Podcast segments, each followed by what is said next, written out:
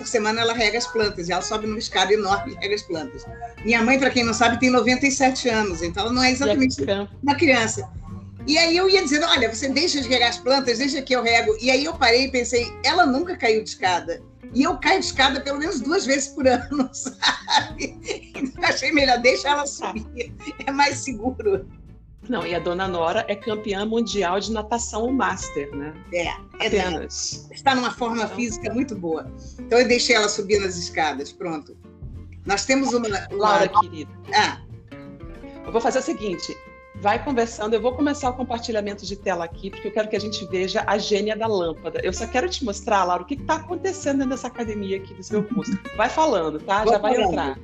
Então, a, a, a, gente tem na minha família uma bisavó que morreu ao cair de uma macieira. estava colhendo, com quase 100 anos, estava colhendo maçãs. Então, nós já temos uma tradição. Eu acho uma morte muito gloriosa, você cair de uma árvore, né? Adoro. Oh, meu Deus. Minha gente, vejam se chega para vocês o som.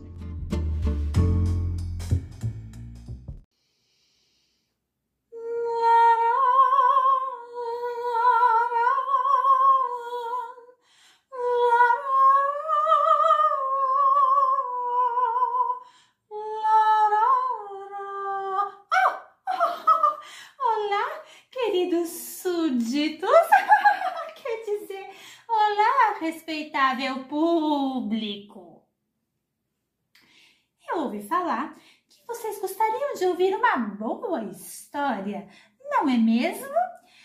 Pois então eu, a linda, incrível, maravilhosa, gênia da lâmpada dos ares, vou contar para vocês a incrível e fantástica história da gênia da lâmpada das águas salgadas, minha irmã. Vocês sabiam que a gênia da lâmpada das águas salgadas conseguiu escapar de sua prisão graças a um simples pescador? Pois bem, a história é a seguinte. Existia um pescador muito pobre, muito faminto, que tinha uma grande família para sustentar.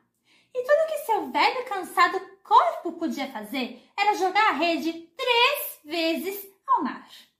Eis que um dia, de madrugada, bem cedo na alvorada, ele jogou sua rede pela primeira vez. E então foi orar para o seu Deus. Alguns humanos acreditam em deuses e é o caso deste pescador. Ele orou, orou com muita fé e depois voltou para buscar sua rede, que subiu, sabe como?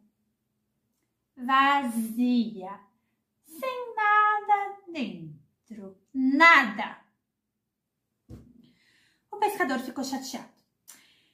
Ele jogou a rede mais uma vez ao mar. E aí, a rede subiu cheia de lixo, ossos, quinquilharias, podridão, nada que prestasse. O pescador ficou muito. Ele tinha muita fome.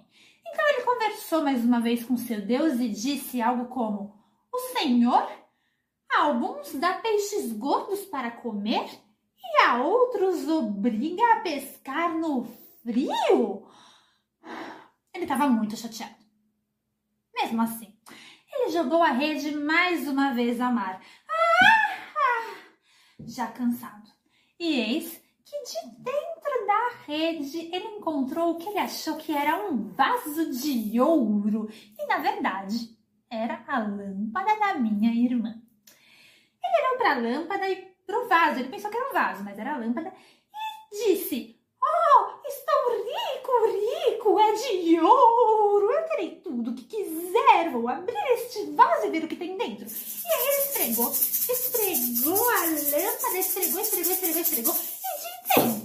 Saiu uma fantástica, incrível e linda fumaça verde que cobriu céus e mares e deixou o pescador até tonto. Eis que da fumaça surgiu a gênia da lâmpada das águas salgadas e disse: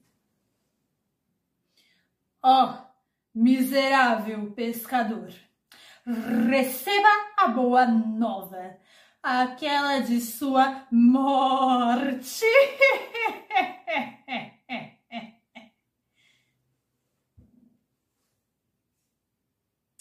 Pesado, né?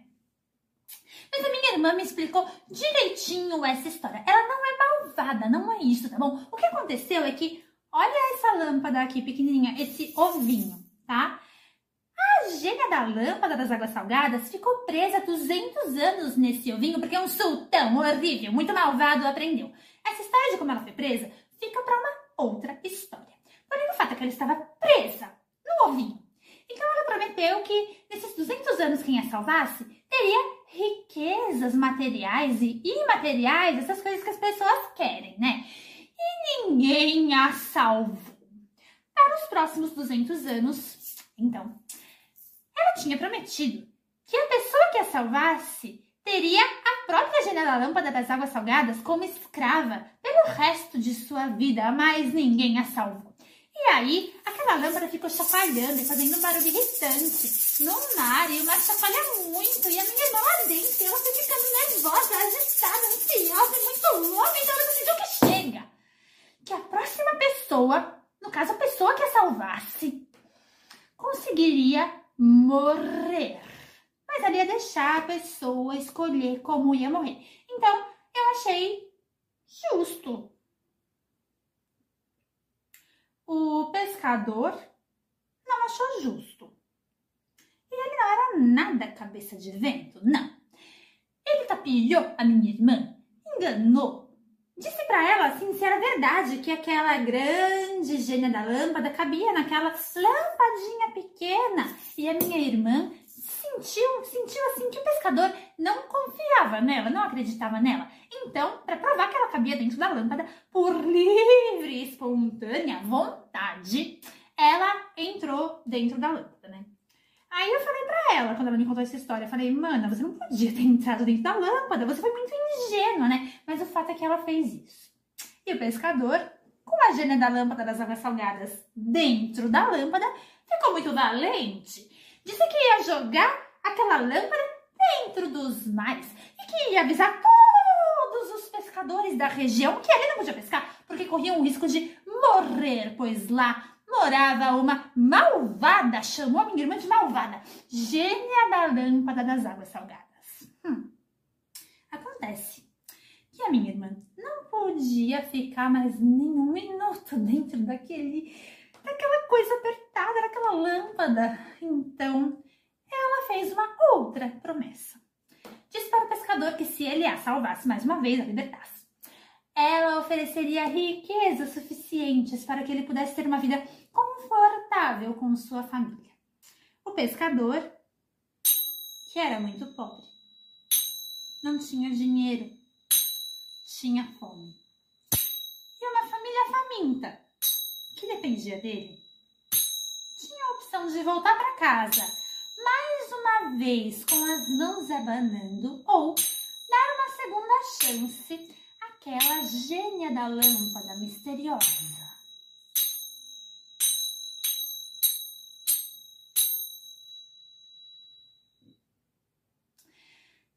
Decidiu dar mais uma chance à gênia da lâmpada das águas salgadas. A libertou mais uma vez Novamente, ela fez aquela linda fumaça esverdeada que chacoalhava pelos ares e mares e deixava o pescador de novo tonto. Mas aí, dessa vez, ela pegou o pescador pela mão e, como ela é uma gênia de palavra que sempre cumpre sua última promessa, levou o pescador até um secreto e mágico lago de águas doces. Ela fez um acordo com a gênia da lâmpada das águas doces que toma conta da região por ali. E então o pescador podia pegar quantos peixes quisesse pelo resto de sua vida, peixes infinitos que ele podia comer, vender ou até mesmo vender para o sultão. Inclusive, nesse lago, tinha quatro peixes mágicos de cores diferentes e muito bonitas, que impressionariam muito o sultão, mas isso é assunto para uma outra história. O fato é que o pescador passou uma bela vida com sua família, conseguiu sustentar a todos muito bem. Ops, conseguiu sustentar todas as pessoas muito bem. E então, a gênia da lâmpada ficou livre, leve, linda e solta, revoando pelos ares. Agora, presta atenção. Se você gosta de passear pela praia, surfar, brincar na água, toma cuidado, porque talvez a gênia da lâmpada dos mares, das águas salgadas, esteja por ali. E a gente nunca sabe o que é que pode passar na cabeça dela.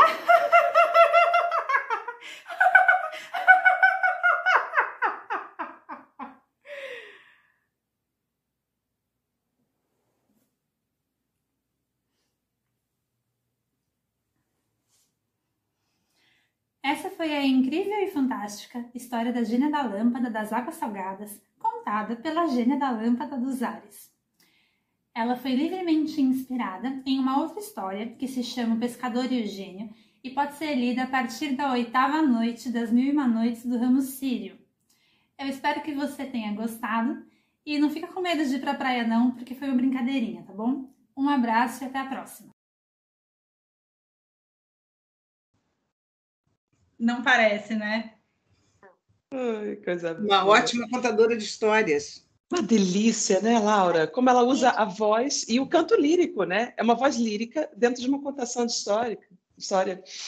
Você Bem-vinda, Laura. Essa semana, é, já há umas duas ou três semanas, todo dia o meu neto me liga e ele me conta histórias. Ele me lê histórias. Ele está lendo Os Detetives do Prédio Azul. Azul. Uhum. E aí, todo dia ele me liga e lê um capítulo para mim. Uma, olha, uma coisa que há muito tempo ninguém me conta uma história. Eu achei engraçado, eu estava rindo. Eu pensei, poxa, essa semana eu estou tendo duas pessoas me contando história. E há muito tempo que ninguém me conta história. Em geral, sou eu que conto história para os meus netos, sabe? Isso é uma novidade na minha vida. Ele lê muito bem, ele interpreta, sabe? Às vezes ele esbarra numa palavra difícil e ele engasga um pouco, mas ele lê com muita fluência. Ele está conseguindo é, ler bem os personagens, está, está indo bem. Não, não com, a tua, com a tua maestria ainda, mas um dia chega lá. É apenas um netinho de Paulo Ronay, né? Tem a contação da história, tem a literatura correndo no sangue também. Laura, querida, vamos começar a nossa gravação, então, né? Clique, claquete, gravando. Laura Ronay, querida, amiga, tenho a honra de dizer que Laura é uma pessoa amiga, próxima, temos um horizonte em comum, projetos. A Laura tem um. A, a Laura é uma floresta dentro da música. É, não é nem mais uma árvore, é uma floresta dentro da música brasileira, dentro da história da música brasileira. É sim, senhora, madame. Não precisa nem dizer que não, porque todo mundo já, já, já convive né, com essa sua proficuidade, né, com essa abundância que você gera para gente. E para a gente é, de tudo, uma honra que você dispense da sua manhã aqui, que possa passar uma, alguns minutos com a gente tomando um café da manhã e convivendo. Esse daqui é o meu estúdio, a minha escola de canto, por força da pandemia. Estamos online, mas a online tem essa vantagem da gente poder solicitar amigos é, que venham, e esse é um momento de portas abertas, uma vez por semestre eu abro as portas do estúdio é, para que os alunos tenham a oportunidade de mostrar o que estão produzindo e também que os amigos, é que a gente faça uma troca de águas, né? Que a coisa funcione. Então, a gente veio, olha só, gente, vou fazer o seguinte: hoje é roda aberta o tempo todo, tá? Eu sei que tem aqui diversos admiradores do trabalho, da história da Laura, então eu gostaria de abrir a Cecília, a Cecília, a Alessandra, a Aline, muito bem-vindas, que vocês participem, que também tragam contribuição para a nossa conversa. Quer falar, Laurinha? Só, só te dizer que a minha mais nova netinha, que está agora com três meses, se chama Cecília. Então, eu estou com muita simpatia em relação ao nome Cecília, sabe? Eu tenho uma Cecília pequenininha muito perto do meu coração aqui. Então, as outras Cecílias também ganham espaço. E é, é, um nome raro, né? Há muito tempo que eu não vejo Cecílias. Tem os nomes, o meu nome também é um nome raro. É um nome muito comum, mas hoje em dia tem certos nomes na moda e a gente vê muito poucas Lauras. Eu conheço poucas, não, não são tantas. Tem, tem os nomes que caíram de moda, né? O nome da minha irmã também é muito raro, Cora. Tem poucas coras, é um nome tradicional, mas, mas tem poucas. E Cecília, bom, o nome da, da maior poetisa da língua brasileira, é um nome bonito mesmo. E, e também da santa padroeira da música, né? Para uma cantora não pode ser melhor. Estão com tudo e não estão prosas. Então, Posso Carolina, entregar? é um prazer estar com vocês. Só não é mais prazer porque não tem café de verdade e comida de verdade. E você sabe que eu gosto dessas duas coisas, até um pouco demais. Mas, enfim, a próxima, da próxima a gente vai sanar essa dificuldade. A gente leva uma, uns pãezinhos do talho capixaba e vamos ao teu café gostoso e pronto. Muito bem. Posso entregar, então, a primeira participação à Cecília Fajardo? Por favor. Sabia. Mas, professora Laura, um prazer, uma honra. Eu já vi muitas vezes, mas você não me conhece. E eu comentei com a Carolina ontem, então sabia que ela ia me chamar para ser a primeira a falar. Porque a sua família, seu pai, eles estão na minha vida há muitos anos. É, minha mãe foi professora de latim em um colégio de, de freiras e um colégio é um colégio católico, né?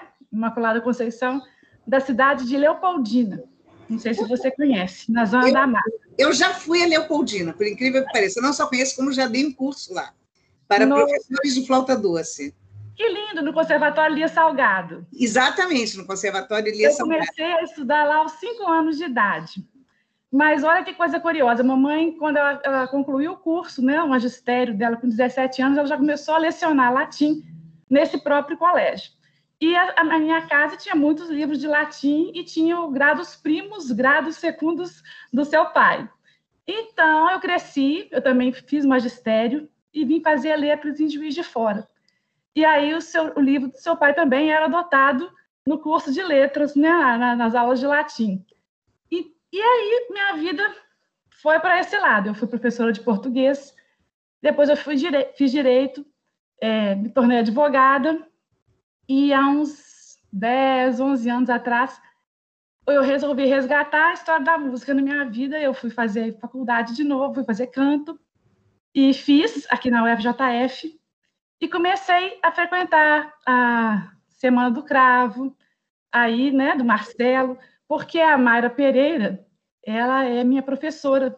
Ah, eu sou muito apaixonada por ela. Ele disse. Eu faço parte do, do núcleo né, de pesquisa é, historicamente, em performance historicamente informada. Até hoje eu me formei, mas eu continuo no núcleo.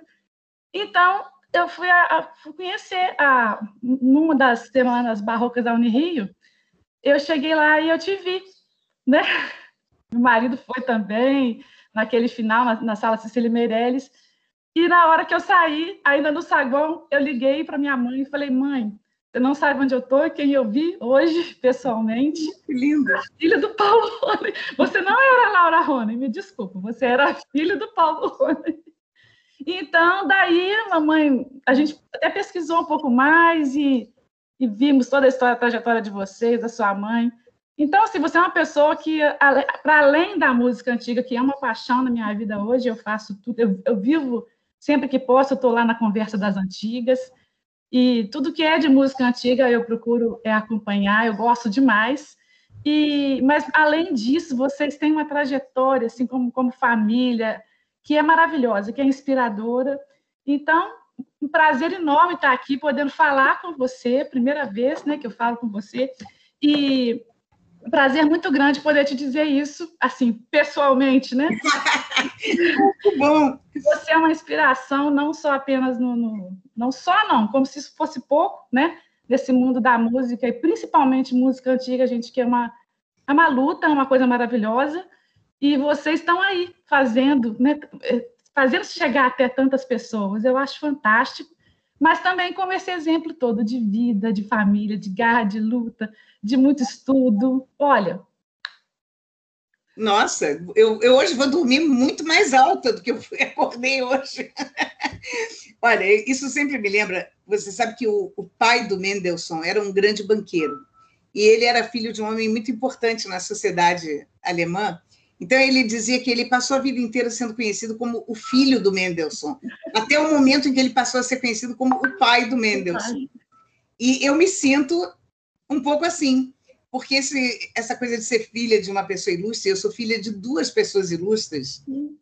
E assim, não, não só o meu pai é uma pessoa fantástica, todo mundo sabe disso, porque ele criou uma marca e era um professor maravilhoso e era uma pessoa muito bondosa. Eu digo muito frequentemente que ser filho de grande homem nem sempre é uma coisa boa para quem é o filho do grande homem. Quando é uma pessoa famosa, mas o meu pai era um grande homem para a família também. Isso é muito mais raro. Eu, eu, de certa maneira, tenho muito mais orgulho do homem bom que ele era do que do homem grande que ele era, sabe? Porque essa, essa figura a qual o Brasil todo deve respeito, deve admiração de fato, ela é de todo mundo. Mas o pai bom, eu só eu e mais uma pessoa tivemos a sorte de ter. Ele era muito boa pessoa, muito boa pessoa, muito gentil, muito e não gentil por polidez, gentil por grandeza de coração. E a minha mãe é a minha mãe é um gênio universal. Todo mundo que conhece, a Carolina conhece, basta ficar cinco minutos com ela e você vê que a minha mãe é mais uma prova da inteligência do meu pai. ele casou tarde, ele escolheu muito. Ele teve namoradas que eram também pessoas excepcionais. Ele escolheu a melhor de todas. E ainda por cima, a mais bonita. Porque a minha mãe é uma beldade, ela foi uma mulher lindíssima. Eu, infelizmente, não herdei nem um único traço. Eu digo que ela é muito egoísta, porque ela não me deu nada. Ela tem olhos azuis, ela tinha cabelos cor de cobre, ela tem um corpite maravilhoso, até hoje pesa a mesma coisa que 50 quilos. Sempre foi magra, sempre foi esportista, enérgica, e é, realmente é uma pessoa de uma beleza impressionante mesmo. Até hoje, aos quase 100 anos, ela continua bonita. Eu, meu pai não era besta, e mamãe é uma pessoa que teve uma carreira profissional numa época em que as mulheres não tinham carreiras. Mamãe foi, se formou em arquitetura, além de uma grande desportista, já na época que ela era jovem, ela foi campeã de esqui, de slalom, é, na Europa ainda, depois no Brasil campeã de esgrima e depois campeã de saltos ornamentais e hoje em dia campeã de natação. Quer dizer, é uma que tem uma, uma cabeça incrível. E ela tem uma coisa que eu não tenho, mas a minha irmã tem, que é uma curiosidade sobre tudo no mundo. Então, a Cora, assim como a minha mãe, lê livros tão variados biografia do Obama, é, história da, da, presidência do Trump, é, a história das, dos, dos vasos sanitários no mundo todo, a origem do sal, enfim, you name it, elas leram. Elas leram tudo. A Cora lê os livros mais incríveis. E me recomenda, eu não consigo ler nada, porque os meus interesses são muito direcionados eu, eu gosto de música, eu leio sobre música e eu leio romances policiais. E muito de vez em quando, um que outro romance que não é policial. Mas, por exemplo, eu não tenho esse interesse que elas têm em ler biografias de grandes pessoas, é, essas histórias da história, sabe? Então, a minha mãe tem isso. Ela é uma pessoa que, além de apreciar pintura, ter uma cultura geral muito grande, ela tem uma cultura científica que eu não tenho ela, ela assina Scientific American e ela lê e entende. Aí, volta e meia, ela acha um artigo que me interessa particularmente, aí eu leio aquele artigo. E mesmo assim, com dificuldade. Então, eu tenho essa história de família que são pessoas muito notáveis. E o avô, da, que era o pai da minha mãe, também era um homem notável. Ele não foi famoso no Brasil, chegou aqui já bastante tardiamente, mas ele foi um fotógrafo premiado na Europa e ele era uma pessoa muito, muito, muito inteligente. Eu não posso reclamar nesse sentido das pessoas que dizem, ah, mas é, é muito difícil ser filho de uma família assim. Não, é muito fácil.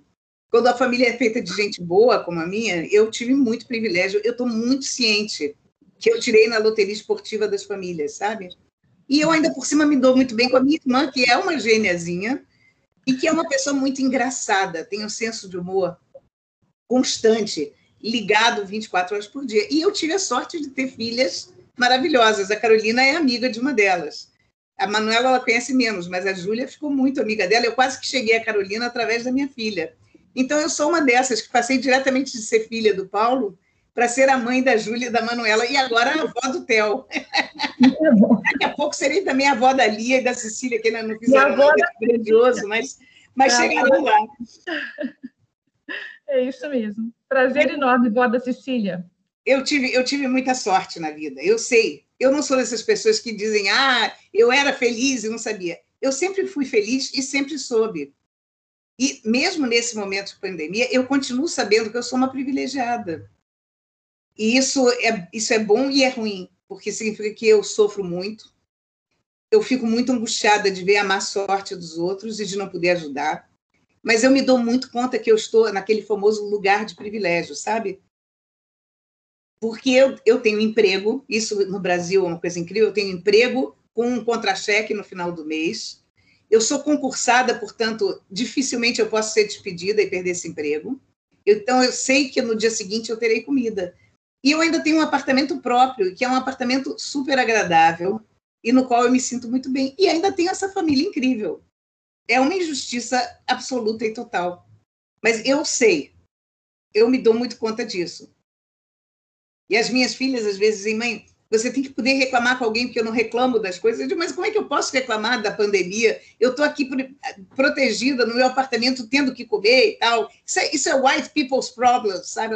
Sim, mas você é white people, são os teus problemas. Porque a gente acaba, acaba tendo essa consciência de que a gente não pode reclamar. A gente está realmente numa situação, comparado a todo o resto da população, de muito de muita sorte. E eu ainda tive essa sorte inacreditável, que é conseguir trabalhar com aquilo que eu gosto. E essa foi, talvez seja a maior sorte da minha vida. Porque eu consegui fazer um concurso e ser a primeira colocada, eu não sei nem como. Porque a flauta é um campo que tem muita concorrência e tem muita gente muito boa. E os candidatos que fizeram prova comigo eram muito bons, e por circunstâncias estranhas algumas, eu fui a escolhida. É, por exemplo, um dos candidatos que agora é professor em Santa Maria, ele era melhor flautista do que eu, ele continua sendo melhor flautista do que eu. E foram outras razões que me levaram a ser escolhida para esse cargo. Então, eu, eu sou muito ciente, eu tenho alunos incríveis. Eu, às vezes, penso isso, eu estou dando aula de manhã, sabe, com essas pessoas fantásticas, porque o, o músico é o aluno ideal para o professor. Mas se você tem aluno, se você é um professor de medicina ou até mesmo de direito, como você sabe, frequentemente aquela pessoa está lá naquela universidade por razões que nada tem a ver com a paixão. Ele está lá porque ele quer um emprego que lhe dê dinheiro, o que lhe permita sobreviver, pelo menos, ou ele está lá porque os pais tinham sonho de que ele fosse advogado ou médico ou o que for, ou porque ele quer um emprego que dá a ele uma posição importante na sociedade. Agora, o aluno músico, ele sabe que ele vai ser desprezado pela sociedade, que ele não vai ganhar nada, que ele provavelmente não vai ter um emprego que preste e que nem ao menos os pais vão ficar felizes com ele quando ele trouxer o diploma para casa. Ele só está lá porque ele é apaixonado por aquilo. E o professor que está lidando com esta raça de gente é, um, é, o, é o sortudo do mundo. Porque eu estou lá com alunos que querem aprender. E não tem coisa melhor na vida. E aí, às vezes, eu estou dando aula, até, até online, sabe? Eu estou dando aula e aí eu peço licença para os alunos, vou lá fazer um cafezinho para mim e penso, é uma injustiça eu ser paga para fazer isso. Eles ainda me dão dinheiro. E realmente, os meus alunos são incríveis. São pessoas incríveis. Isso é uma constante.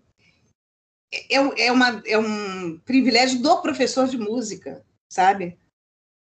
E eu, eu tenho essa sorte. Eu, eu sempre quis fazer isso. Eu sempre quis dar aula. Eu sempre gostei de dar aula. Desde pequena eu dava, eu, eu fazia negócios com as empregadas lá de casa. Então, eu durante um tempo eu dei aula de francês para empregada lá de casa. Eu gostava, quer dizer, eu fazia por, por prazer. Com 10, 11 anos eu dava aula de francês. Eu imagino que aulas ruins que eu dava para ela, coitada. Eu imagino que não devo ter aprendido um grande francês. Mas já mostrava que eu gostava disso. Eu botava as minhas bonecas assim sentadas e dava aula para as bonecas. Eu sempre quis dar aula. E assim, a maior parte, eu, eu vejo que muitos dos meus colegas são músicos maravilhosos, que aceitam dar aula porque isso é o que lhes traz alguma, algum provento, alguma possibilidade de sobrevivência, mas para mim, não, eu gosto mais de dar aula do que de tocar. Eu sempre gostei mais de dar aula do que tocar. Eu gosto, eu gosto muito de tocar, a Carol sabe isso. Eu sou fominha, eu sou daquelas que qualquer, qualquer possibilidade de tocar, eu estou dentro. Eu adoro tocar, mas eu gosto ainda mais da aula. Então, é uma sorte que eu tenho. E estou circundada de gente bacana. Meus colegas são bacanas. É, é, muita, é muita boa vida. E eu, por isso, vivo em terror constante, sabe? Esse é o ponto negativo. Eu, eu tenho sempre atrás da, da minha orelha um bichinho malévolo que diz: essa sopa vai acabar. Ninguém pode ser feliz durante tanto tempo e ter tanta sorte. Ou pode. Eu espero que possa. Eu, eu torço muito para que possa. Olha, Laurinha, eu vou falar para você um negócio. Conhecendo um pouquinho, aliás, seria legal você resgatar um pouquinho essa trajetória, né? Agora, recentemente, a Cristina Mica Harris e a Casa Stefan Zweig lançaram o dicionário dos sobreviventes do nazifascismo, né? Dos emigrados. E a sua família é uma dessas famílias que estão lá é, retratadas né, no, no livro. E eu tenho muita alegria da Cristina, que é uma das minhas melhores e mais amadas amigas, e vocês, família, que estão lá. Quer dizer, duas famílias, é, uma alemã, minha família alemã e minha família judia, estão lá retratadas no livro, né, de alguma maneira. E eu tenho a impressão, Laura, de que sim, você é coberta de privilégios, como você fala, mas é, essa capacidade de reconhecer os privilégios e fazer disso é, abundância para o mundo, é, eu, eu, tenho a impressão de que, é claro que isso já vem de gerações, pode ser o gene da felicidade que está na, e da inteligência, mas também é, houve esse refinamento do, de, de, ver de frente o terror e ter tido a grande sorte de escapar e de, de construir alguma coisa. Porque a gente conhece muita gente que escapou do terror e continuou, veio para o Brasil para roubar, para se tornar uma pessoa é, é, infeliz, que espalha corrupção, enfim, etc que é muito, muito, muito contrário de sua família. Então, talvez é, fosse uma boa tendência refinada por uma situação realmente muito dura e que talvez dê a você essa noção, porque eu conheço um monte de white people que está lá reclamando, ai, quando eu vou poder voltar a viajar, a viajar a Roma, e a passear no Paris, etc., essas bobagens. É, e o que não é, está longe do seu perfil. Fala um pouquinho disso também, dessa, talvez esse gargalo que a família viveu, enfim. É, eu acho que o fato de passar por uma guerra muda uma família e muda particularmente uma pessoa, porque você não passa sozinho pela guerra, a tua família, os teus descendentes passam pela guerra. É uma coisa que é muito difícil. Os brasileiros que tiveram esse sim o privilégio de nunca ter uma guerra, eles não sabem disso. Para mim, a, a guerra é muito recente. A guerra está no meu sangue. A perseguição está no meu sangue. Eu vejo, por exemplo, no caso da mamãe, que é uma das pessoas menos afetadas pela pandemia que eu conheço. Claro, ela nadava todo santo dia. Ela saía de casa, ela ia a pé ao clube, ela andava até o clube, ela subia aquela, aquela passarela, descia do outro lado, nadava durante uma hora e meia e voltava andando. E isso era uma coisa, uma benesse incrível para o espírito, mas para o corpo também. E ela perdeu isso. E pra, na idade dela, essa perda é muito séria. Ela, ela envelheceu muito nesse ano e meio, muito. Fisicamente, incrivelmente muito. Ela está andando com muito mais dificuldade. Ela andava como uma menina de 20 anos. E agora você vê ela andando e ela é uma velhinha. Ela perdeu muita massa muscular, é foi uma perda muito grande. Ela nunca reclama disso. Nenhuma vez ela reclamou disso. Aí eu percebo nela que uma pessoa que, que quando estava trancada em algum lugar, é porque tinha gente lá fora querendo matar ela, tira de letra uma pandemia, entende? Essa pequena desvantagem, o que ela perdeu, é muito pouco em relação ao que ela perdeu na Itália. Quando ela deixou o apartamento dela, a escola dela, os amigos dela, a família dela, o piano dela, porque ela queria ser musicista. Minha mãe se preparou para ser pianista. E o piano dela ficou ali, na Itália. O piano, os, a, as joias, os objetos, eles não deixaram as pessoas levarem nada. Ela não trouxe nada, nada, nada, nada da Europa. E depois, durante 40 anos ela nunca mais voltou para a cidade dela e a cidade dela deixou de existir.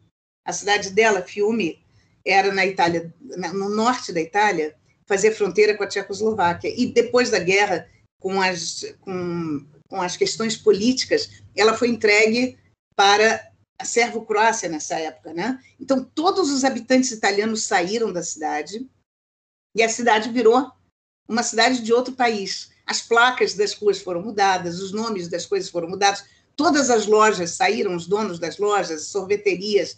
Então, a cidade da infância dela não existe mais. Não existe nem mais para ser revisitada. Mudou de nome.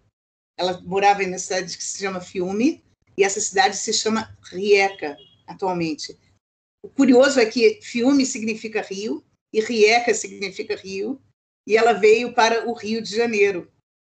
Quer dizer, ela, ela está, e ela é nadadora, né? Ela é um peixe, ela estava fadada a navegar em algum tipo de água.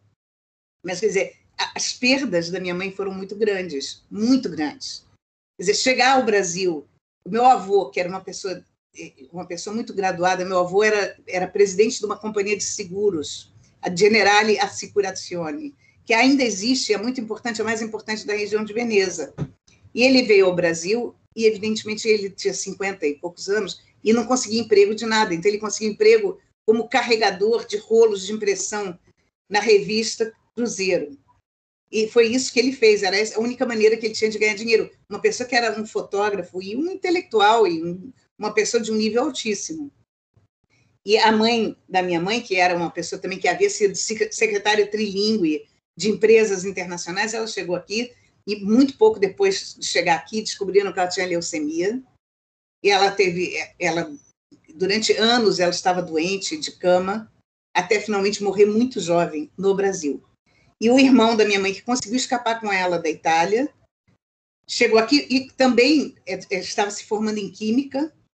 Ele chegou até o último estágio, chegou a se formar em química. Estava namorando uma colega da universidade chamada Cecília você vê que esse nome me acompanha. E ele trabalhava numa empresa de mica, levando mica para um lugar e para outro. E numa dessas viagens, o carro em que ele estava capotou. Ele foi, ele ficou muito, muito machucado nessa capotagem. E os amigos levaram para o hospital, mas como ele estava sem a carteirinha do hospital, ele não foi atendido. E ele morreu sangrando na frente do hospital. Isso com 20 e pouco dos tempos pré-SUS, né? Antes do SUS existir. Hoje em dia, qualquer pessoa no território nacional com ou sem carteirinha é atendido no hospital. Isso é uma é, vergonha, é, né? É aquela coisa, provavelmente nem a minha avó teria morrido tão cedo e nem o meu tio, que eu não cheguei a conhecer. Quer dizer, você vê que a minha mãe realmente não teve uma vida fácil, ela, ela teve uma vida complicada. E ela, logo que chegou, ela, faz, ela trouxe umas receitas do médico da, da família, que deu a ela umas receitas de cremes de beleza e disse: olha, você, isso te salva durante um tempo. Você compra os ingredientes que estão nessa lista e você faz esses cremes e vai vender de porta em porta e você vai conseguir ganhar algum dinheiro porque você é muito bonita e as pessoas vão acreditar que você passa esses cremes e que é por isso que você é bonita. Então ela fez isso. O médico não sobreviveu, o médico foi morto, mas ela no Brasil também chegou ao Brasil por uma maneira totalmente casual. Olha, olha por que, que os meus, minha mãe chegou ao Brasil. Aí você vê que a história tem uma, tem uma, uma maneira louca de fazer as pessoas se encontrarem. Esse meu avô, que era um intelectual e que era uma pessoa muito inteligente, como eu disse, morava numa cidade pequena e eles eram judeus, tanto o meu avô como a minha avó. Inicialmente, o casamento deles não foi bem visto pela família, porque o meu avô era um homem muito bonito e a minha avó era uma mulher muito bonita e as famílias esperavam que eles trouxessem fortuna para a família casando com alguém rico. Eles eram a pessoa que tinha a incumbência de casar com alguém rico que traria dinheiro para a família. E ao invés disso, eles se apaixonaram um pelo outro, o que não ia trazer dinheiro para ninguém, porque nenhum dos dois tinha dinheiro. Então as famílias brigaram. As bisavós não se falavam, porque elas esperavam que minha avó Yolanda casasse com rico e a minha outra avó, que coincidentemente tinham exatamente o mesmo nome, se chamavam Rosa Vaz, não sei porquê, não se falavam, estavam brigados com a família. Aí, não bastasse estar brigado com a família, meu avô brigou com a comunidade judaica de filme. E por que, que ele brigou? Porque é hábito entre os judeus circuncidarem os meninos, os filhos homens. E meu avô, que era uma pessoa de, de, uma cabeça muito curiosa, se recusou a fazer isso. Ele achava que isso era uma violação do corpo da criança e que se o filho dele aos 18 anos quisesse se circuncidar, ele faria isso. Mas ele era contra, por exemplo, botar brincos nas orelhas das crianças, por isso minha mãe não tem orelhas furadas. porque ele achava isso uma, uma barbárie, uma coisa de, de povos selvagens, e ele achava que circuncidar o filho era uma selvageria também. E ele insistiu que ele não queria. E aí, todo dia, vinha alguém da comunidade judaica reclamar lá com ele: escuta, você não vai circuncidar o menino que é judeu. E aí ele ficou tão puto que ele resolveu batizar católicos os dois filhos. E batizou de raiva, de irritação. Então, minha mãe foi batizada Nora Eva Maria, que era para ofender bastante a comunidade. E ele batizou o filho também.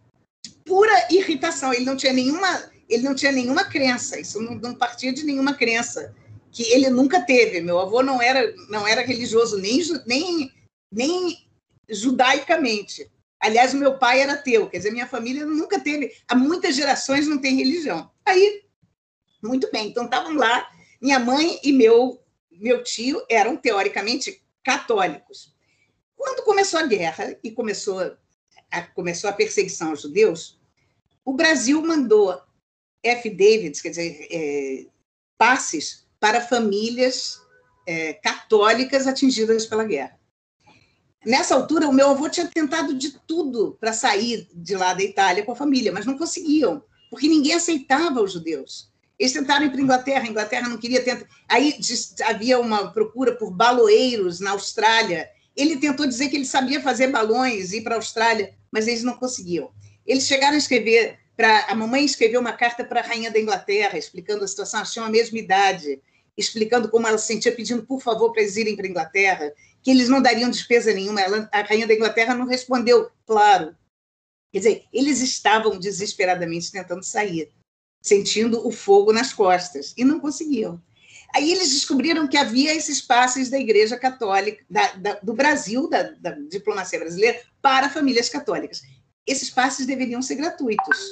Mas a Igreja Católica, sendo quem é, vendeu a peso de ouro esses passes, porque é isso que a igreja faz tira dinheiro da onde pode, de quem mais precisa, como todas as igrejas. É, é, é, assim que as igrejas sobrevivem. Eles que tinham muito dinheiro, meu avô era uma pessoa de posses, era uma pessoa bem. Venderam tudo, tudo, tudo, tudo, tudo que tinha em casa, tudo. Tapete persa, piano, o que for. E compraram esses passes. E vieram para o Brasil assim, sem absolutamente nada, e por, por uma sorte de a minha mãe e o meu e o meu tio serem católicos e poderem provar que eram católicos, porque eles tinham esse certificado de batismo. Então, eles vieram dar com os costados aqui no Brasil, onde a minha mãe começou a fazer esses cremes dados pelo médico e vender de porta em porta. E, de fato, como ela era muito bonita, as pessoas compravam. Aí, ela, ela finalmente conseguiu achar um lugar numa firma, ela desenhava muito bem, ela desenha ainda muito bem e ela achou lugar numa firma de arquitetura que precisava de um desenhista, porque eles faziam à mão todos esses projetos, né? E ela começou a fazer. Desculpa, gente, dois segundos. Meu amor, estou no meio de uma aula. Te ligo depois, tá bom? O que, que a fada do dente te deu? Cara, não consigo imaginar. Alguma coisa de Pokémon? O que, que é? Como é que é? A capa? Sério? Ih, peraí, eu te ligo depois da minha aula, tá bom? E aí você me conta tudo. Ih, vai, tira uma foto e manda para a avó. Tá bom? Beijo, amor. Theo estava me ligando para me contar o que a fada do dente deu para ele. Isso é uma coisa, sabe, ligação de neto a gente não deixa de atender, é importante demais. Mas, enfim, voltando, voltando a essa história. Então, eles, ela, ela começou desenhando nessa empresa. Ela tinha, ela veio para o Brasil com 17 anos. Ela era muito nova, mas ela desenhava já como profissional. E como ela já estava nessa empresa de arquitetura, ela acabou fazendo vestibular para arquitetura e se formando em arquitetura e depois entrando como ela durante muitos anos, ela foi arquiteta-chefe da Servenco, que era uma das grandes empresas de construção aqui no Rio.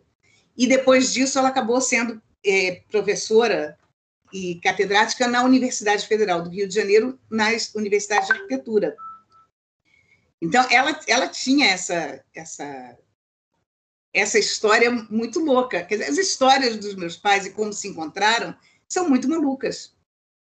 realmente, é, e como eu estava dizendo, essas histórias, quer dizer, eu ouço falar dessa cidade que eu não conheço e que eu não sei se eu quero conhecer, porque ela vive tanto nas minhas memórias. Esse filme que meu avô fotografou, é, meu avô tirou muitas fotos de filme. E se você vai na internet, você não acha fotos. Eu até botei num, num, numa, num site para que as pessoas consigam acessar, porque não há praticamente fotos dessa filme que não existe mais. E ele tirou muitas fotos que são lindas, são fotos excepcionais mesmo. Eu, é assim, é uma coisa muito louca de você imaginar que a tua cidade inteira deixa de existir. Não é só que o mundo mudou. No caso da minha mãe, o mundo mudou muito mais. Quando ela chegou ao Brasil, e isso também eu acho uma característica bem da minha mãe, ela decidiu que nunca mais ela falaria italiano. E ela aprendeu português muito rápido, porque eles, dentro da família, eles tentavam falar entre si em português, de raiva da Itália.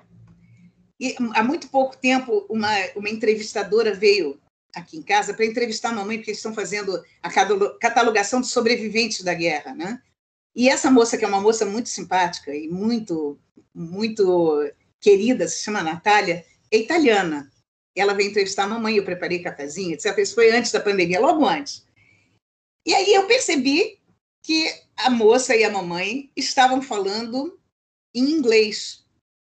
Porque a moça vinha dos Estados Unidos, estavam falando em inglês, que é a língua que a mamãe menos domina. E aí eu chamei a mamãe e disse: "Escuta, mamãe, ela, ela, essa moça é italiana, você pode falar italiano com elas. Imagina se eu vou facilitar para eles.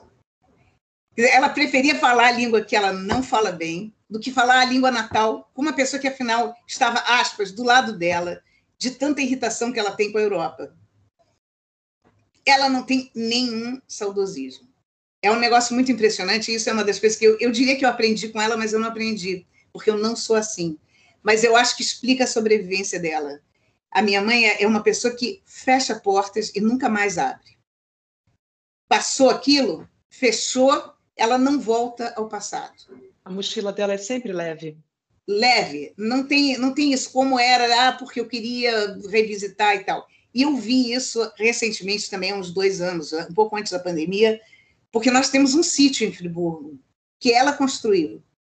Ela é arquiteta, ela desenhou a casa é linda, tem a biblioteca do meu pai lá. E, evidentemente, desde que ela se mudou para o Rio, foi quando teve aquelas chuvas enormes em Friburgo, ela morava sozinha no sítio, e eu fiquei com medo. Então, nós trouxemos ela aqui para o Rio, e ela se inscreveu na, no Guanabara para nadar, etc. E ela passou a não morar mais lá. E aí nós temos caseiros cuidando da casa e tal. E logo antes da pandemia, isso foi em dezembro, logo antes da pandemia, eu, eu fui com ela e a Manuela, minha filha menor, para a gente dar uma olhada como é que estava a casa, como estavam as coisas. E eu vi que fez um mal terrível a ela, que eu não devia ter feito, porque ela não visita o passado. E eu devia ter aprendido isso. Quer dizer, para mim aquela era a casa dela, mas não é porque a casa dela é onde ela mora, não é onde ela morou. E eu acho assim, eu diria que isso é uma lição incrível, que é o, é o que permite a ela sobreviver. Sabe? Ela está sempre no presente, ela vive no presente. Fechou a porta, fechou a porta. Eu não faço isso, eu só não digo que é uma lição incrível, porque eu não aprendi essa lição. Eu não sou assim. Eu vivo no passado o tempo todo, eu vivo até no passado que não é meu, como você vê. Quer dizer, eu tenho nostalgia por essa cidade da qual eu tanto ouvi e que eu conheço as duas principais sorveterias que, que concorriam para ver qual era o melhor sorvete. E eu adoraria ter comido esse sorvete, mas eu nem conheço esse sorvete do De Marmelis, que era o que a mamãe gostava mais. E eu, eu conheço teatro de ópera de tantas vezes que a minha avó ia no teatro de ópera e cantava as áreas de ópera junto e voltava para casa rouca. Eu carrego essas histórias, sabe? a gente, é, as pessoas que passaram por uma guerra, elas, elas trazem isso, e mesmo que elas não falem nostalgicamente, mas alguma coisa sai da, de como era a vida delas, e a, a gente tem muita noção que isso foi perdido. Mesmo que ela não reclame, que ela não revisite, mas eu sei muito bem o que ela perdeu. Ela não reage a isso, mas eu reajo. E eu, a vida inteira, me senti muito estrangeira no Brasil. Quando eu era criança, eu, sentia que eu carregava uma coisa que os outros não tinham. Eu estudei numa escola tipicamente brasileira, até porque esse era o desejo dos meus pais. Eles não queriam que eu estivesse num gueto. A gente não frequentava nenhuma colônia, nem judaica, nem italiana, nem húngara, nem nada. E eles fizeram questão de me botar num colégio brasileiro, que foi o Colégio Brasileiro de Almeida, da família do Tom Jobim, que era muito brasileiro, porque eles queriam que a gente fosse brasileira. Minha mãe é patriota, ela não queria filhas estrangeiras, ela queria filhas brasileiras. Mas eu tinha muita noção de que eu era diferente das outras crianças, que a gente tinha hábitos diferentes em casa, que a nossa cultura era diferente, que as coisas que a gente valorizava eram diferentes. E eu só vinha me sentir brasileira quando eu saí do Brasil para morar em outro lugar, quando eu fui estudar nos Estados Unidos, quando eu fui fazer o meu bacharelado lá. E aí eu percebi que eu era brasileira, que eu não tinha nada a ver com aquelas pessoas americanas, que os meus hábitos eram brasileiros, que a minha comida era brasileira e que eu me identifiquei com o que era ser mais do que brasileira, que eu era carioca. Eu sou carioca. Mas foi, que, sabe, eu não sou aquela carioca que vai à praia e toma mate na praia. Mas eu sou carioca. Eu sou muito carioca.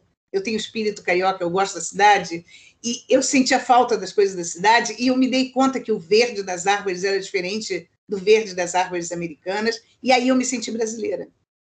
Mas esse negócio de carregar a história, a gente carrega a história, assim. Mesmo quando a gente não se dá conta. Laurinha, deixa eu te fazer uma pergunta antes de passar para.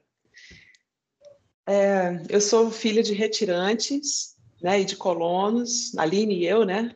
Nossa origem é essa. É, e o meu pai, como retirante, é um tipo de imigrante, ele sempre falava isso, né? Vocês vivem no luxo, e a gente na pobreza, né? Na periferia. Vocês vivem no luxo. Vocês não sabem o que é a pobreza. pobreza é outra coisa. Né, Aline? E, mas uma coisa me tem me chamado muito a atenção. O brasileiro, como vive nesse limbo, né, de uma vida de dificuldades e tal, eu, eu, como eu falo, o Brasil é um país que maltrata o seu povo, é um país que não facilita nada em termos de educação, acessos, etc, etc. É, hoje mesmo eu acordei pensando né, como eu gostaria de ter muito mais alunos negros e negras na minha, na minha, no meu estúdio, mas eu sou uma professora autônoma e eu não posso dar bolsas de estudos para todos aqueles que eu gostaria. Ah.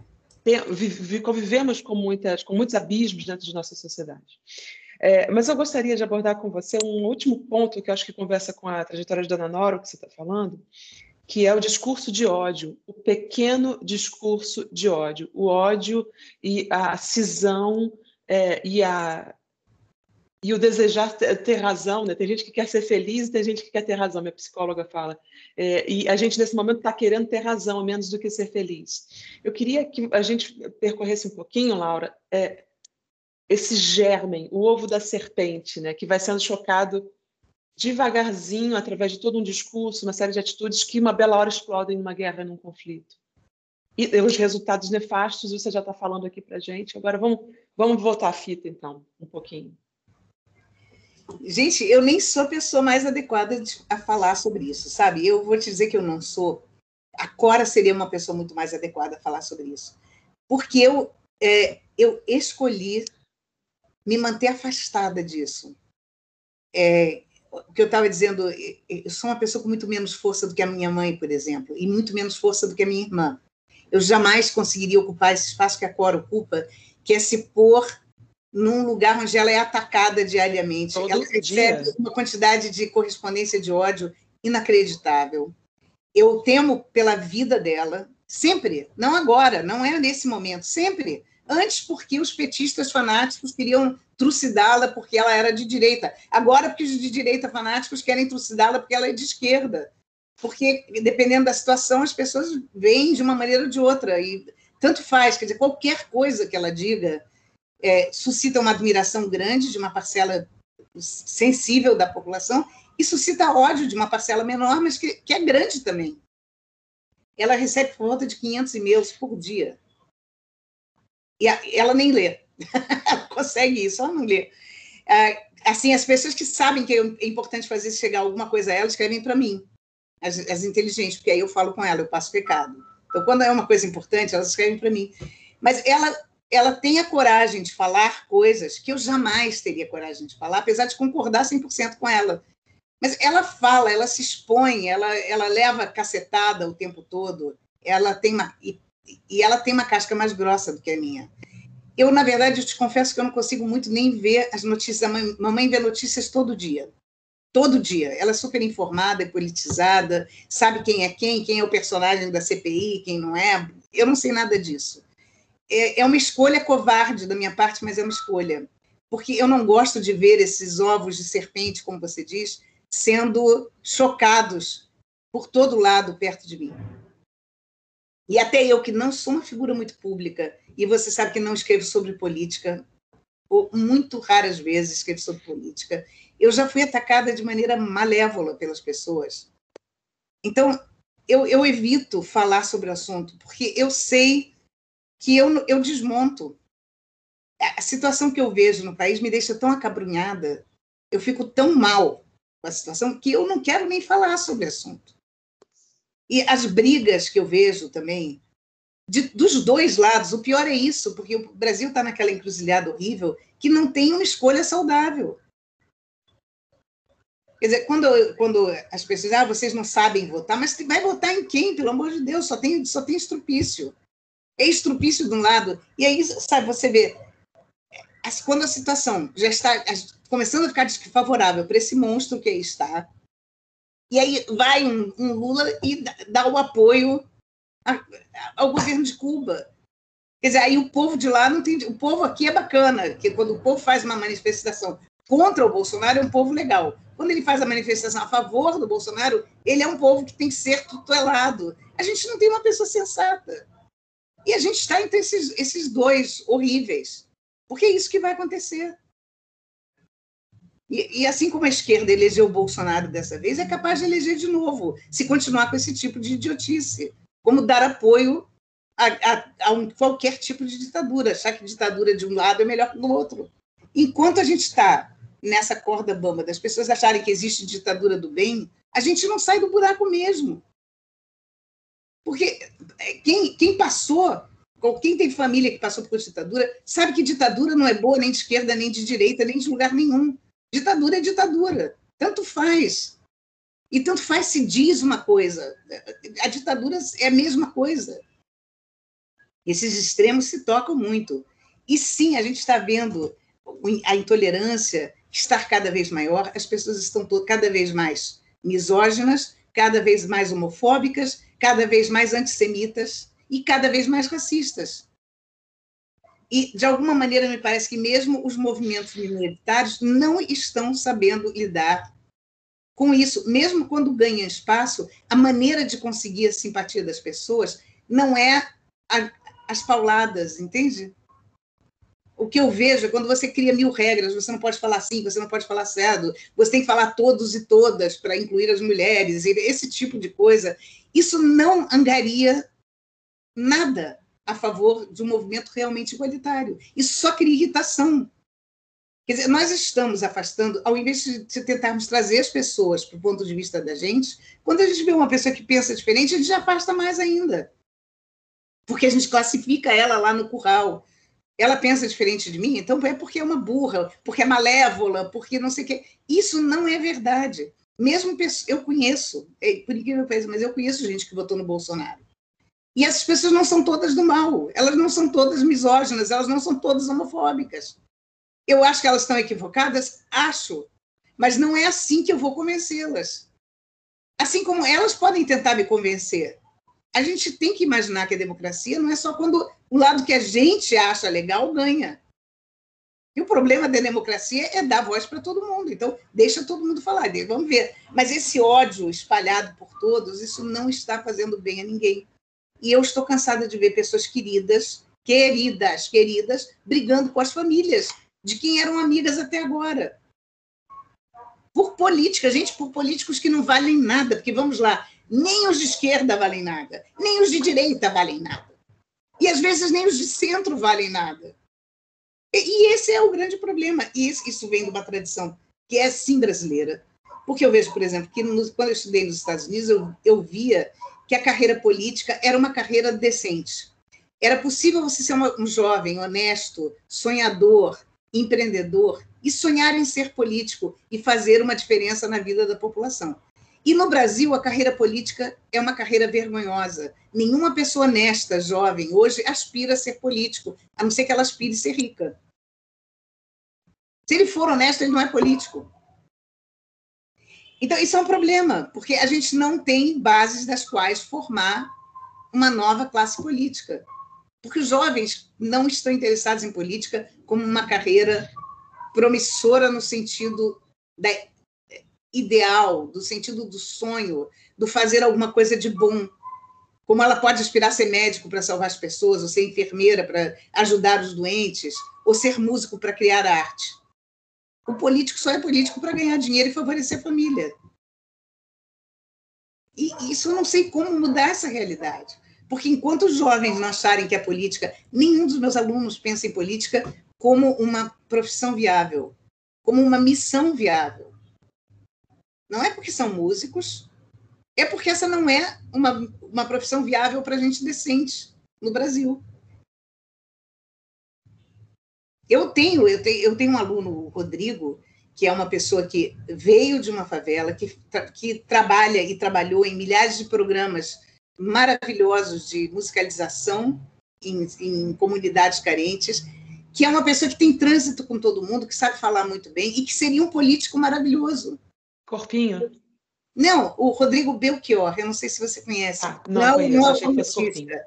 É o flautista. Ele, ele é uma pessoa que trabalha dando aula, ele é professor de crianças, é excepcional, é uma pessoa que tem e que tem uma consciência política muito boa, que, que tem trânsito nessas comunidades. Seria ótimo como secretário de cultura, por exemplo, mas não será porque é honesto demais para tanto. E isso é terrível. É, essa é a grande tragédia da gente. Que essas pessoas que poderiam estar, sim, não é todo aluno meu que poderia ser um político, porque alguns não têm essa inclinação. Não, não, mas esse é um que poderia ter sido. E ele é fenomenal. Ele, além de ser um ótimo músico, mas ele é fenomenal como, como cabeça, como consciência política, como. Sabe, existe ali uma, uma cabeça que sabe o que, que esse, essas comunidades precisam e que teria como implementar essas coisas e que saberia quem são as pessoas certas que ele deveria chamar para trabalhar com ele. Mas isso não acontecerá. Porque não são essas pessoas que estão aspirando à vida política. Então, essa questão da, do ovo da serpente, como eu sou muito assustada, eu tenho medo até dos ovos. Eu não preciso nem ver os bebês das serpentes. Eu já estou em pânico. E eu não chego perto, eu sou muito covarde para isso eu só olho e fico em pânico e fico, e fico desesperada. E aí eu preciso da minha irmã e da minha mãe dizer calma, não é assim. Olha, não, as coisas não são bem assim. Você, você é muito, é muito pessimista. E aí eu fico olhando esses, sabe? Olha, olha os jornais. Cara, não é possível isso acontecer. Isso não é possível. Como é que, como é que a gente pode sobreviver a tudo isso? Calma, calma. As coisas, as coisas têm fim. Não é assim. Vai passar, sabe? Mas eu sou muito avestruz, eu enfio a cabeça na areia e, e eu reconheço, eu, não, é um, não é uma virtude da qual eu me orgulho. É um defeito que eu deploro, mas nessa altura eu sei que eu não consigo mudar mais. Eu não enfrento de cara essas, essas questões. Assim como eu não vejo filmes sobre nazismo. Nenhum. Isso é uma decisão que eu já tomei há muitos anos. Eu não vejo filmes sobre nazismo. Então, nem esses famosos, a lista de Schindler, nada. Pode ser positivo, negativo, não vejo. Então, a lista de Schindler, já, já, se já me fez mal, eu não, eu não recomendaria mesmo. Não é vejo, não leio livro, é, não vejo, não, não vejo documentário, não vejo. Acho super importante que existam, acho que tem que existir. Acho que é, as pessoas têm que se lembrar do que é história, mas eu não vejo. Cecília, querida, posso te pedir? Cecília, narradora, contadora, sereia das águas. Eu? Isso. Obrigada pelos elogios. Ah, a gente ficou ouvindo uma história muito, muito legal agora, né? Achei que foi uma contação de histórias também, de certa maneira, que a gente ouviu. Ah, eu não sei o, o que falar exatamente. Pensei em algumas coisas. Eu acho que tem essas características, né, das pessoas é, Laura, você é muito bonita. Pode parar com essa bobagem que você falou. Não, olha como eu cresci. Mas Eu me reconheci em algumas coisas. Eu também acho que a minha mãe é muito mais forte que eu, etc. Eu tenho um pouco essa, essa sensação. Não sei se essas coisas são verdadeiras, mas acho que quando a gente tem uma mãe que é muito forte, dá, pode dar essa sensação mesmo, não sei. Mas, ah, é isso, é difícil mesmo lidar. Quando eu trabalhava em projeto social, né, que eu fui professora de música há uns quatro anos no projeto social, e uma das coisas que pesava era que tinha mesmo dia que eu chegava em casa e eu chorava por mais de uma hora, assim, e não que eu fosse ingênua com a realidade das pessoas, porque minha mãe era funcionária pública da saúde e eu ia a todas as festinhas, eu brincava com todo mundo, eu sabia muito bem o que estava acontecendo que aquele menino lá tá com a barriga roxa porque ele apanhou mesmo do padrasto, não sei o que. Então, eu tinha essa consciência desde sempre. Mesmo assim, você ser o adulto e receber quem chega, e numa classe alta poderia ter também a pessoa que apanha do padrasto, que no caso eu estava com a classe baixa, e aí tem outras questões, né? Também. Então, sei lá, é difícil mesmo lidar, colocar a mão ali e lidar. Foi um trabalho, assim, e vai terapia junto, sabe? Acho, acho difícil para mim colocar isso junto com o ganha-pão. Tipo, o meu salário está nisso. Isso é uma coisa que eu fico pensando. Talvez seja bom fazer um trabalho voluntário e o meu salário vir de outro lugar. Isso, porque afeta bastante, né? Mas aí coisas que eu fui pensando com a sua fala. É bom de pensar. obrigada. Imagina. Muito obrigada eu. Vocês têm muita paciência. Estão aqui ouvindo. Eu, vinha, eu achei que eu ia falar sobre música e olha, a gente nem falou nada sobre música, né? A gente está aqui Nossa, falando de história falou... pessoal. Esse Não, tempo... você falou muito de música, Laura. Tanto você não imagina. Tanto você não imagina. Alê? Nossa, eu estou aqui pensando muitas coisas, porque a gente, a gente às vezes nega o passado, mas ele está assim na nossa cara, né? Isso que você falou de se sentir estrangeira até um certo ponto da sua vida, né? É, eu fiquei pensando aqui, caramba, eu vivi a vida toda, até agora há pouco, há um ano e pouco, que eu tô aqui na Tijuca, é, com o meu avô, a minha avó e a minha mãe e o irmão da minha avó, lá em Niterói. E o meu avô, ele é filho de taxista e lá em São Gonçalo, na terra da Carol. Eu também sou de São Gonçalo, né? Tamo aí. É, e de vez em quando não tinha, é, não tinha janta, porque rodava, rodava, não tinha corrida, não tinha janta, né? E aí eu lembro, ele tá vivo ainda, minha avó não, nem o meu tio avô. Meu avô tem 85 anos. Eu lembro muito dele que fala, vira e mexe, que fez faculdade de direito para tentar uma vida melhor para a próxima geração, né? E aí nasceu a minha mãe. E, e ele chegou a ser presidente da, da Previdência Social na Zona Norte, assim, na Baixada, na Baixada daqui do Rio. E de Caxias também. E aí ele conta uma história que, que em dado momento teve um concurso e ele e foi dado para ele o malote para enviar para não sei para onde essas tramóias, né? E aí ele, depois desse episódio que eu vou falar o desfecho, ele, não, ele começou a decaída do, da, da carreira dele na Previdência Social, porque ele conseguiu de um jeito como se ele tivesse recebido um memorando dizendo que o, que o pacote tinha que ficar ali por mais dois dias. Isto é, ele conseguiu retardar a tramóia ali, o, o gabarito circulante, entendeu?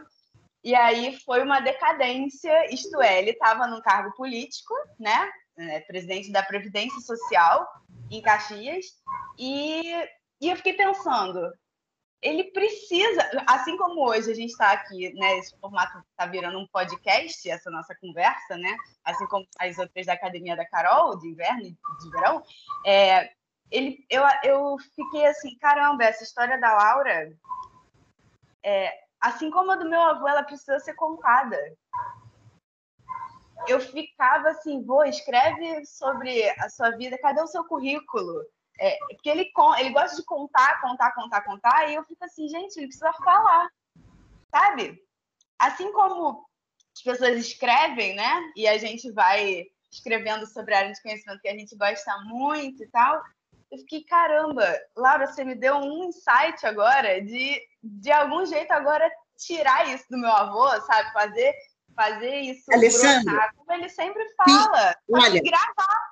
Grava. E tem um aplicativo, um aplicativo no próprio telefone, do, é, da, é da, do próprio WhatsApp você pode fazer isso, que ele fala e o aplicativo escreve.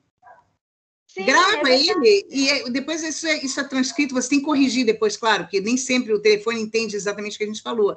Você tem que gravar com o aparelho e, e é o outro telefone transcrevendo. Mas vale a pena você fazer isso, porque essas histórias, os filhos da gente, os netos da gente não vão saber.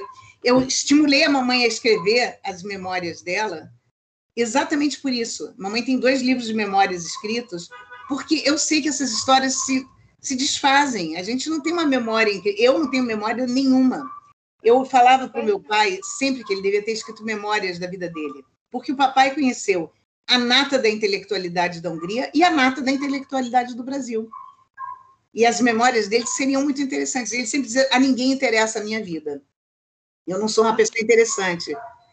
E ele morreu sem ter escrito nenhuma, nenhum livro de memórias. E eu acho isso uma dó terrível. Eu tenho uma pena que ele não escreveu, que ele não, não botou no papel. Gente, ele era amigo das pessoas mais importantes do meio cultural brasileiro e amigo das pessoas mais importantes do meio cultural húngaro. Eu acho que parte do que aconteceu ali é que ele, ele sofria de uma coisa que era muito comum, e é muito comum nos sobreviventes, que era a culpa de ter sobrevivido. Ele dizia para mim: o André, meu melhor amigo, era um escritor muito melhor que eu, era um poeta importantíssimo, e ele foi morto e eu sobrevivi. E o meu pai também sobreviveu por uma, uma razão totalmente surreal. Porque eles, eles se encontravam no café, a Hungria tinha uma vida muito intensa intelectual nos cafés de Budapeste. As pessoas se encontravam nos cafés para discutir os últimos livros, e, e era muito comum é, poetas lerem os seus poemas, e oradores, os oradores lá ainda são muito importantes. As pessoas que leem textos, os contadores de história, como a Cecília, são pessoas muito valorizadas, tanto quanto os nossos atores de novela aqui. Uma pessoa que lê um texto bem é muito valorizado lá. E eles se encontravam nesses cafés. E aí o esporte deles era cada um estudar uma língua mais esdrúxula do que a outra. Então tinha que tentar achar uma língua falada por uma população de, sei lá, 3 mil pessoas, isso era o máximo, sabe? Você tinha que aprender aquela língua. E nessa aposta que as pessoas fizeram, o meu pai, que tinha encontrado uma vez um, um livro de poesia de poetas paulistas, se encantou, era traduzido para o alemão, mas ele se encantou com aquilo. Ele resolveu aprender o português, que na Hungria era uma língua absolutamente exótica. Ninguém falava português na Hungria. Ninguém. Não havia nenhum livro de literatura portuguesa ou brasileira traduzida para o húngaro. Era uma cultura super distante. E aí ele, por aposta, por prazer e brincadeira, decidiu aprender o português. E aí, quando ele aprendeu o português, ele traduziu esse livro de poetas paulistas e publicou um livro de poemas brasileiros chamado Mensagem do Brasil, na Hungria. Quando começou a perseguição aos judeus, e meu pai foi mandado para um campo de trabalho forçado, um desses poetas era o Rui Ribeiro Couto. E Ribeiro Couto escreveu para a diplomacia brasileira, para o Itamaraty, temos um amigo do Brasil que vai morrer eu, a gente pode fazer alguma coisa? E eles responderam: sim, pede aos alemães a vida dele, um judeu a mais, um judeu a menos, não faz a menor diferença. E aí o Ribeiro Couto pediu essa, essa, esse judeu para ser mandado para o Brasil. E papai veio ao Brasil dessa maneira, porque, por acaso, por uma aposta maluca, ele falava a língua certa, que possibilitou ele ser salvo. Ele foi salvo pela poesia. Mas os amigos dele, que não que estudaram xeremiço, ou sei lá que outra língua estranha, foram mortos, porque por acaso não estudaram a língua certa. E ele não se perdoava disso. Ele carregava uma culpa eterna, porque os maiores poetas da Hungria foram mortos, os maiores escritores da Hungria foram mortos, eram judeus. E ele se salvou. E ele chegou ao Brasil e ele começou uma corrida contra o tempo para tentar trazer a família dele que estava lá. Porque ele fugiu, mas a família não e ele conseguiu trazer alguns e outros não conseguiu. Então ele perdeu um irmão, outro irmão dele se matou antes de poder vir para o Brasil, uma irmã dele se suicidou já no Brasil, depois que já estava no Brasil, e a, esposa dele foi morta na beira do Danúbio, metralhada, junto com dezenas de outros judeus. Ele não conseguiu trazer a família inteira, mas essa era a luta dele. E ele chegou aqui, ele desembarcou, ele escreveu um artigo, ele levou para uma revista da época, uma revista literária, e entregou para a pessoa que estava recebendo os artigos. O cara pegou o artigo e começou a canetear tudo em vermelho. Tinha milhares de erros, evidentemente. Ele aprendeu sozinho português, não é? Então tinha muitos erros. E a pessoa disse: Mas isso está uma porcaria. Quem é que escreveu isso aqui? E meu pai disse: Eu escrevi. E ele disse: Mas você tem um sotaque. Há quanto tempo que você está no Brasil? Ele falou: Uma semana. O cara Está genial, vamos publicar. Essa pessoa era Aurélio Buarque de Holanda, que se tornou Uau. o melhor amigo do papai. Mas, quer dizer, todas essas histórias foram tão fortuitas, a maneira como ele entrou no meio intelectual foi essa. Ele se tornou amigo do Aurélio, que viu o estado de pobreza em que meu pai estava, então disse assim: Olha, vem almoçar lá em casa. Meu pai almoçava e jantava lá quase todo dia. Ele não tinha dinheiro para comer, mas o Aurélio tinha, então ele comia lá. E aí o Aurélio diz: A gente vai fazer um negócio, você me ensina as línguas que eu não sei, eu te ensino português. Então eles começaram a trocar aulas. E aí e depois disso fizeram uma das obras mais importantes deles, que é o Mar de Histórias, que é uma coletânea do conto mundial, que é, foi traduzido pelos dois e com notas introdutórias do papai.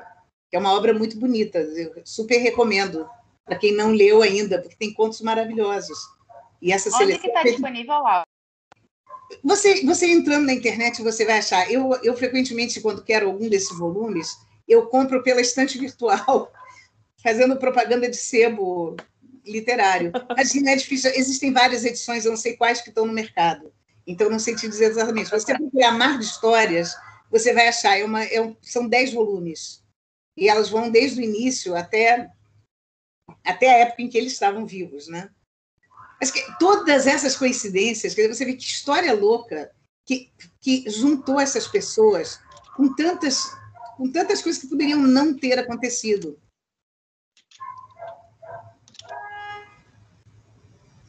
E essas histórias se perdem. E quantas histórias já se perderam? Existe um livro bonito, isso para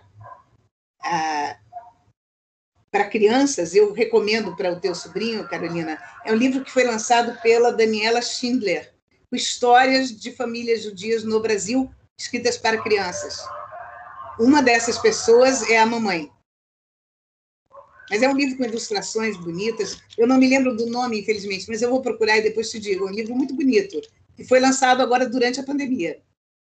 E a Daniela Schindler é uma pessoa que vem de uma família, também é uma família judia sobrevivente do Holocausto, de quem nós músicos temos, com quem nós temos muito contato, porque a avó da Daniela era a Riva Finberg, eu, vocês são provavelmente jovens demais para saber quem era, mas a Riva fez uma série de concertos no IBAN, que foi uma das séries de concertos mais importantes do Rio de Janeiro. Ela organizava esses concertos, o IBAN era uma sala muito ruim, uma acústica péssima, mas tinha um concerto toda terça-feira. Foi a única série de concertos que aconteceu em que nós tínhamos uma tradição que se mantinha. Quer dizer, você não precisava saber o que, que tinha naquele dia. Você sabia que terça-feira, se você fosse ao IBAN de noite, tinha concerto. E isso é uma outra coisa que nós brasileiros não sabemos, que isso é uma maneira de você conseguir as coisas, é manter sempre igual. Nós mudamos o nome das ruas, nós mudamos o nome das lojas. Começa uma marca com um produto bom, daqui a pouco ele piora. A gente não, não preza a tradição. E essa tradição de ter um concerto toda terça-feira durante décadas, isso foi muito importante, porque ela criou é, ela criou uma maneira de sempre valorizar a música de câmara no Rio de Janeiro. E aquela série só existia por causa dela. E ela ainda fazia essa gracinha que ela ia a todos os concertos. Ela não só organizava, mas ela assistia a todos os concertos. Então, a, ela conseguiu uma tal unanimidade entre os músicos que, quando não tinha verba, a gente tocava de graça para manter aquele negócio funcionando toda terça-feira. E ela era uma pessoa excepcional. Eu me lembro que teve um dos concertos na época, já que Iban estava, ela já estava bem velhinha, IBAN estava fraquejando muito, não tinha mais verba, ela lutando pelas verbas. E aí ela ligou para mim, eu tinha nessa época um conjunto que era com o, o Aloysio Fagerland, o Juste e a Sula. E aí ela, ela perguntou se a gente tocaria, ela disse, olha, eu não sei se a gente vai conseguir cachê porque eu, não estou conseguindo, até agora não fechei, mas eu, eu não quero deixar sem concerto. Aí a gente falou, não, a gente toca, tendo ou não tendo cachê, a gente toca.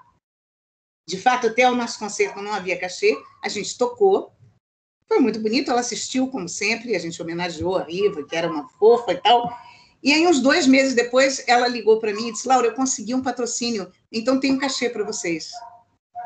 E eu achei aquilo notável e a cara dela, porque nós já tínhamos tocado de graça. Ela absolutamente não precisava nos pagar. Nós já tínhamos concordado em tocar de graça. E ela podia usar esse cachê para pagar outros concertos que ela poderia conseguir. Só uma pessoa muito, muito, muito correta faz isso. Pagar alguém que já tocou de graça, sabendo que ia tocar de graça. E a quem ela não prometeu nada. Ela não disse para a gente: se sair um cachê, eu pago a vocês. Ela disse: não saiu cachê, nós temos ok, tocaremos de graça. Então, isso para mim é a marca dessa mulher que foi extraordinária para a cultura do Rio. Extraordinária, porque ela conseguiu fazer de uma sala sem nenhuma condição acústica, mal localizada, sem um estacionamento decente, a sala de concertos mais importante de música de câmara no Rio durante décadas. Era uma pessoa incrível. E a, a, filha dela tem uma loja chamada Pet Boy, em Laranjeiras, que vende os mais lindos objetos de artesanato brasileiro que ela, que ela captura pelo Brasil inteiro, é um verdadeiro museu. É uma família que também tem uma, uma importância enorme para a cultura do, do nosso país. São pessoas muito queridas. Então, esse é um livro bom para as crianças. A gente não pode, a gente tem que ter memória. Eu, o Brasil sofre extremamente com a falta de memória e não é à toa que a gente elege os abatrepes que a gente elege o tempo todo, porque nós não temos falta de memória. E a gente falta cai. Eu fiquei curiosa com uma coisa.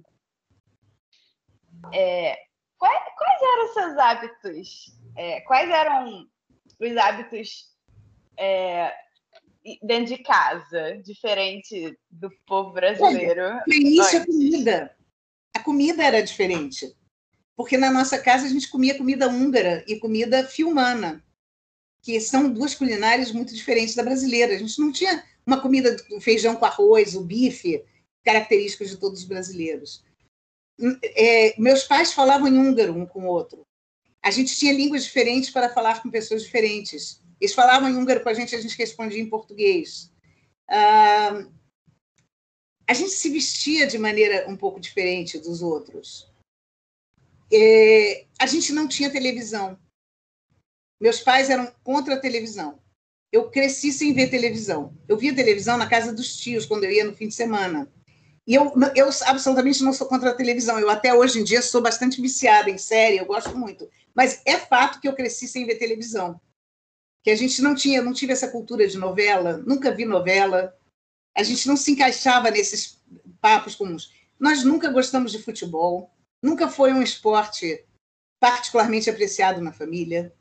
É, os esportes que minha mãe apreciava eram natação, saltos ornamentais, é, balé aquático, coisas muito diferentes do que a maioria dos brasileiros apreciava. É, sei lá, você, é uma coisa difícil até de você pôr o dedo, sabe? Sabe quando você vai para um outro país e você se dá conta que o, o espelho de luz é diferente? Que o filtro da cafeteira de café é com formato diferente do, do filtro da gente. São, são coisas intangíveis, mas que o conjunto delas cria uma estranheza. O hábito da leitura, muito arraigado na família. Era uma coisa que os meus, meus amigos não tinham. O estímulo muito grande ao estudo. Qualquer coisa que a gente quisesse estudar, qualquer coisa. Quero fazer cerâmica, os meus pais apoiavam. Eu nunca tive uma dúvida se eles iam apoiar ou não. Quando eu comecei a tocar flauta, eles imediatamente compraram um bom instrumento para mim. Não havia, não havia discussão a respeito disso. Qualquer coisa que dissesse respeito à leitura ou ao estudo, eu tinha a garantia de ter. Eu nunca tive que lutar para ter uma flauta, lutar para comprar uma partitura. Isso sempre foi não foi não era considerado presente era considerado, sei lá, como, como se diz em inglês, we took it for granted. Estava lá como estava lá o ar que a gente respira, ou a poltrona. É, o reaproveitamento de coisas. A gente não jogava fora facilmente as coisas. Quando uma coisa estragava, ela era consertada. A gente não comprava uma nova. Isso não tinha a ver com dinheiro, sabe? Isso é um hábito. É, é um hábito de consumo. Então, sei lá, o sapato estragou, a gente trocava sola, a gente não comprava um outro sapato. A não ser que o sapato tivesse detonado. Eu até hoje eu gosto muito de coisas antigas, eu adoro brechós, leilões, etc. Eu acho que isso vem desse hábito de consertar as coisas, de, de manter, de apreciar a qualidade das coisas e a tradição, que é uma coisa que os brasileiros não, não curtem muito a tradição. A tradição, tradição é, é uma coisa que a gente não a gente não tem por aqui. Eu via isso, por exemplo, na Europa é muito comum, você vai no barzinho, está escrito desde 1830, desde 1750. O Brasil não tem nada disso. Nada é desde nada. O meu incômodo com cidades novas é incrível. Eu me sinto muito mal em cidades onde eu sou a coisa mais velha da cidade. Eu me sentia assim em palmas, sabe, quando eu fui dar aula. Os prédios eram mais novos do que eu. Não tinha uma árvore mais antiga do que eu. Isso me fazia sentir péssima. Mas isso é uma coisa europeia, de a gente se sentir bem num lugar que é antigo, numa casa que é antiga. Eu gosto de apartamentos antigos. Eu não tenho nenhum desejo de ir para um apartamento novinho, zero quilômetro, ser a primeira moradora daquele apartamento. Nunca tive esse desejo. E, aliás, moro num prédio de 1930, totalmente art e que eu amo de paixão. E eu cuido do chão do meu apartamento, que é um chão lindo de madeira. E eu amo esse chão de madeira. Eu jamais trocaria por um material novo, espetacular. Então, existe essa, essa procura pela, pela tradição. Mas existem centenas de outros pequenos hábitos que eu nem sei te dizer quais são. Olha, eu vou, eu vou te contar uma história muito pequenininha. Nós tínhamos. É, minha mãe tinha primas na Tchecoslováquia, na Iugoslávia, que eram, que eram ricas. Essas duas primas, elas, elas é, vinham de família que explorava metais. Então, eles, eles tinham muito dinheiro. Eles eram pessoas muito ricas, elas tinham uma coleção de sapatos enorme e tal. E uma dessas primas, a minha tia Stefa, da Iugoslávia, veio acabar no Brasil também. Na guerra, ela fugiu para o Brasil. Chegou aqui antes da minha mãe. E aí, quando a minha mãe chegou aqui, estava muito recentemente aqui, ela conseguiu localizar essa senhora e ligar para ela e dizer: sou sua prima, assim, assim, filha do fulano, Beltrano, gostaria de visitá-la. Ela já era uma senhora mais velha que a mamãe, ela já morreu há muito tempo. Ela morava no Leme, num apartamento bonito lá na, na Atlântica. E aí ela, ela foi visitar essa, essa senhora e a senhora estava extremamente fria e agindo de uma maneira muito, muito, muito distante. Tipo, é, a Nora não é minha família. E aí a minha mãe levou para ela, quando foi visitar, levou, sei lá, um, uma, uma bandejinha de biscoitos que vinha embrulhada em papel e amarrada com barbante, como, como se fazia naquela época, né, nas padarias. Uma coisa muito simples. E aí ela tirou aquele barbante do, do, do pacote, enquanto conversava com a minha tia Stefa, e enrolou esse barbante de uma maneira como a minha família sempre enrolou o barbante. E quando e a minha tia Stefas ficou só olhando, quando ela acabou de enrolar o barbante, ela mudou de atitude totalmente, 100%. E recebeu ela como, como prima e família e mandou vir o café. E sim, você é minha família, eu também enrolo o barbante assim. É uma coisa totalmente trivial, mas era nisso que ela identificou aquele elo, na maneira como o, o barbante era enrolado. Que não é a maneira como as pessoas enrolam o barbante aqui. Não é nada, entende? Não são diferenças culturais alucinantes. Eu não me sentia uma ET total. Eu me sentia super adaptada. Eu tinha um monte de amigos. Eu sempre fui uma pessoa muito sociável e muito gregária. Eu sempre gostei de estar entre pessoas. E nunca tive dificuldade para isso. Mas eu sentia que havia alguma coisa de diferente.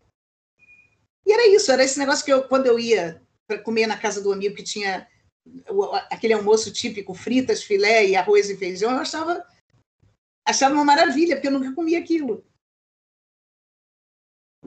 Porque era uma, era uma tradição que não era minha. Era comida, era maneira de pôr a mesa. Por exemplo, os, os húngaros sempre comem sopa. O primeiro prato é sempre sopa. Na casa dos meus tios, Podia ter um verão de 40 graus, mas eles serviam um prato de sopa e depois a comida. Isso não é um hábito brasileiro. E a maneira de fazer sopa, as sopas húngaras são diferentes das brasileiras.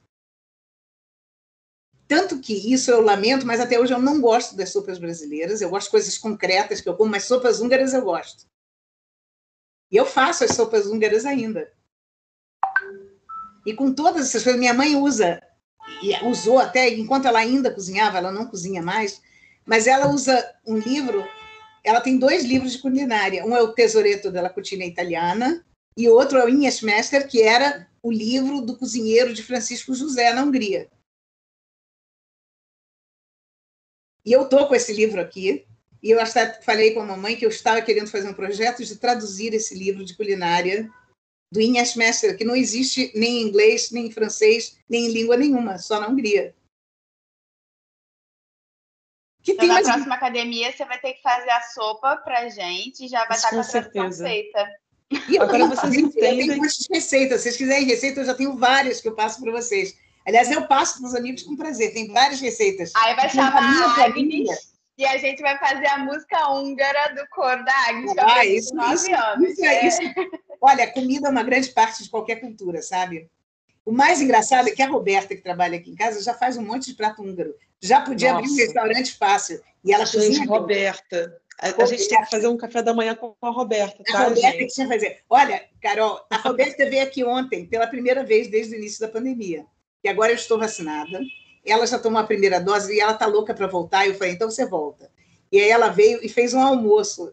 E, cara, eu comi um prato de caminhoneiro. Eu gostei tanto. Pensei, nossa, que saudade da comida da Roberta.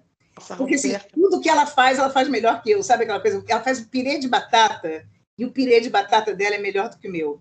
Eu acho que ela usa cocaína em pó, algum troço ela faz, porque, cara, não é possível. Ela faz um bife, e o bife é incrível. Carolina sabe que Roberta tem mãos de ouro. Mas ela a já Roberta, eu me abraço com a travessa. Eu passo vergonha na casa da Laura. Eu passo bem vergonha mesmo. É. Ela cozinha muito bem. E ela já levou essas tradições, olha que engraçado, para a família dela. Então, várias dessas receitas, a família dela já adotou como tradição daqui a 300 anos as pessoas vão achar que esses pratos são brasileiros. Tem um prato que a gente faz e que a gente gosta muito, que é nabo azedo com feijão. E a gente come muito, é, é, é como se fosse chucrute, mas feito com nabo e não com repolho. E a gente azeda o nabo aqui em casa, porque não tem, claro que não tem nabo azedo para comprar, a gente, a gente faz. E eu ensinei para ela como faz. E ela faz na casa dela. Todo mundo na casa dela já come nabo azedo com feijão. É a comida mais centro-europeia que você pode imaginar. E eles comem. Guias, o que é guias que a gente faz, ela também aprendeu a fazer. A galinha húngara, aquela com páprica e os noquinhos, também ela faz. Ela faz todos esses pratos. O bacalhau que a gente É que nem estrogonofe, né? Que é russa, estrogonofe. É. Já virou brasileiro. A gente tem vários pratos que ela faz. Bacalhau a filmana, ela faz para a família dela, só o bacalhau passou a ser assim. Ela acha mais gostoso que os portugueses. Então, é, essas tradições, mas, mas são muitas coisas, sabe? Que a gente, assim, pensando objetivamente, eu tenho até dificuldade de te dizer. É isso, é aquilo, é. A própria relação entre pais e filhos é, era diferente do que aqui. A maneira como a gente se relacionava, a maneira como os meus pais se relacionavam. E certas coisas, por exemplo, não se falava palavrão na minha casa. Não existia, não, não havia essa possibilidade. E até hoje a minha mãe, a metade dos palavrões que ela ouve, se ela ouve numa série, ela não sabe o que, que querem dizer. Ela nem entende. Palavrão não se falava. Não fazia parte do vocabulário e da educação da gente. Meus colegas falavam. Evidentemente, eles tinham aprendido isso em casa. E uma das coisas que eles diziam, meu pai dizia, a gente enfraquece as palavras. O palavrão tem que ser usado tão raramente que quando ele for usado, ele tem uma força indiscutível. Mas você não pode usar um palavrão como vírgula. Você enfraquece a palavra. Adorei. Não era o Genial. Era, era, era o uso. Para preservar, em nome da preservação do palavrão é que você usa pouco, né? Para guardar, né? É, guarda para quando realmente você vai precisar. Mas eram pequenos hábitos, quer dizer, a gente falava de uma maneira diferente. A gente tinha hábitos. A gente tinha, por exemplo, quando a gente ia para Friburgo, daqui para Friburgo, nós tínhamos um hábito que se chamava ponto de observação. a gente ganhava pontos de observação.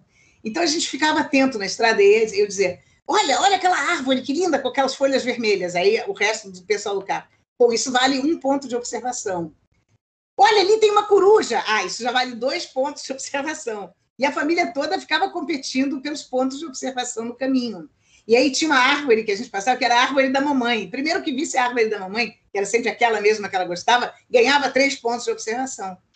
Isso era um jogo constante. A gente brincava de pontos de observação. Se é, a gente jogava palavras cruzadas, era o jogo de tabuleiro que a gente mais usava na casa, no qual, evidentemente, a minha mãe era campeã e ganhava sempre. De todo mundo. Do meu pai, do, do próprio Aurélio, ela ganhava de qualquer um, ganhava de qualquer um. Mas esse é um jogo interessantíssimo para uma criança, porque isso aumenta o vocabulário da gente imensamente. Se a gente fizesse qualquer pergunta que fosse uma boa pergunta, eles morriam de orgulho da gente pelas perguntas, não pelo que a gente sabia, mas pelo que a gente perguntava. Isso não era. Eu via frequentemente na casa dos meus amigos que a criança perguntava uma coisa e o pai dizia: deixa de ser burro. E isso sempre me. Eu sempre estranhava aquilo, porque eu nunca imaginava que burro era alguém que fazia pergunta. Burro era quem não fazia as perguntas. É um princípio que eu levo para os meus alunos. Meu pai, quando dava aula, se alguém fizesse uma pergunta boa, ganhava ponto no final, na média final. E se a pergunta fosse uma pergunta que ele não soubesse responder, a pessoa ganhava 10. havia uma percepção diferente de o que, que era, como se estudava e o que, que se estudava. Também havia a ideia de que nenhum estudo era pequeno demais. Meus pais sempre achavam que tanto faz o que você estuda. O que você aprende no estudo não é o, obje o objetivo final, é o ato de estudar. Então, tanto faz se você quer estudar uma língua estrangeira ou você quer estudar fazer cerâmica. Então, eu fiz muitos cursos esquisitos. Eu fiz curso de cerâmica, eu fiz curso de marcenaria, eu fiz é, curso de desenho. Eu, eles não havia um curso estruturado. Eles pagavam um pintor e eu ia lá e fazia curso. Eu fiz curso de joalheria. Eu ia lá com uma joalheira e ficava olhando o que, que ela fazia e tentava fazer alguma coisa. Fiz algumas joias. Eu fiz várias, qualquer coisa que me interessasse aprender, eles achavam, eles bancavam. Tanto faz. Quer aprender flauta? Vai aprender flauta. Foi assim que eu aprendi flauta. Porque eu me interessei e, ah, tá interessada? Maravilha, vai, vai aprender, vai ter instrumento. Eu fiz esporte. Então, havia uma noção de que aprender coisas era um ganho. E tanto faz a coisa. Nunca havia o, o direcionamento de que isto é uma coisa boa e isto aqui é uma coisa ruim de aprender. Também havia, a gente, a gente tinha o hábito eu vendia pequenos serviços na casa. Por exemplo, eu engraxava os sapatos da família e eu cobrava. Eu engraxava os sapatos do meu pai e cobrava, e ele pagava. Aí, logo que eu comecei a dominar a língua bastante, eu fazia a revisão dos livros dele e ele me pagava. Então, eu revi uma histórias com, da minha infância e a comédia humana também, eu, eu fiz a revisão. E ele, a partir de um certo ponto, ele não escrevia mais nada que eu não revisse. Por causa disso, eu me tornei uma boa revisora. E eu digo isso sem, sem falsa modéstia, eu sou uma boa revisora, sou muito atenta à língua portuguesa. E eu acho que é uma das coisas boas em que eu oriento os meus alunos. Eu não deixo eles escreverem mal. Era, uma, era uma, também uma valorização da língua, eu acho, porque eles tinham um orgulho enorme que nós éramos brasileiras e falávamos bem português, eles estimulavam que a gente falasse bem português. O papai frequentemente fazia brincadeiras, por exemplo, ditados. Eu fiz muito ditado. Ele reunia as crianças e as empregadas da casa e fazia ditado. E a gente fazia ditado. Quando ele queria eh, falar com a gente, frequentemente ele deixava pequenos poemas pela casa, para cobrar, por exemplo, que eu não estudei alguma coisa. E aí ele escrevia um pequeno poema. E aí eu tinha que responder em, com poesia. Eu também tinha que responder em rima. Pequenas coisas. E, assim, provavelmente se eu parar e pensar, eu vou descobrir outras coisas. Mas havia uma série de pequenas coisas, sabe? Nossa, mãe do céu. Aline, eu sei que você está cozinhando. Deixa eu te pedir uma coisa, Aline. Eu sei que todo, todo mundo já falou, todo mundo já perguntou. Abre um pouquinho aí para você cumprimentar a Laura, perguntar. Vamos caminhando para o fim. Laura, olha, eu tô agora. Você começou a falar de comida, aí eu falei, gente, tá na hora de fazer o almoço. Tem que é, eu... aí eu vim para Pi, tô andando aqui. Cadê meu fone Bluetooth para eu assistir esse negócio?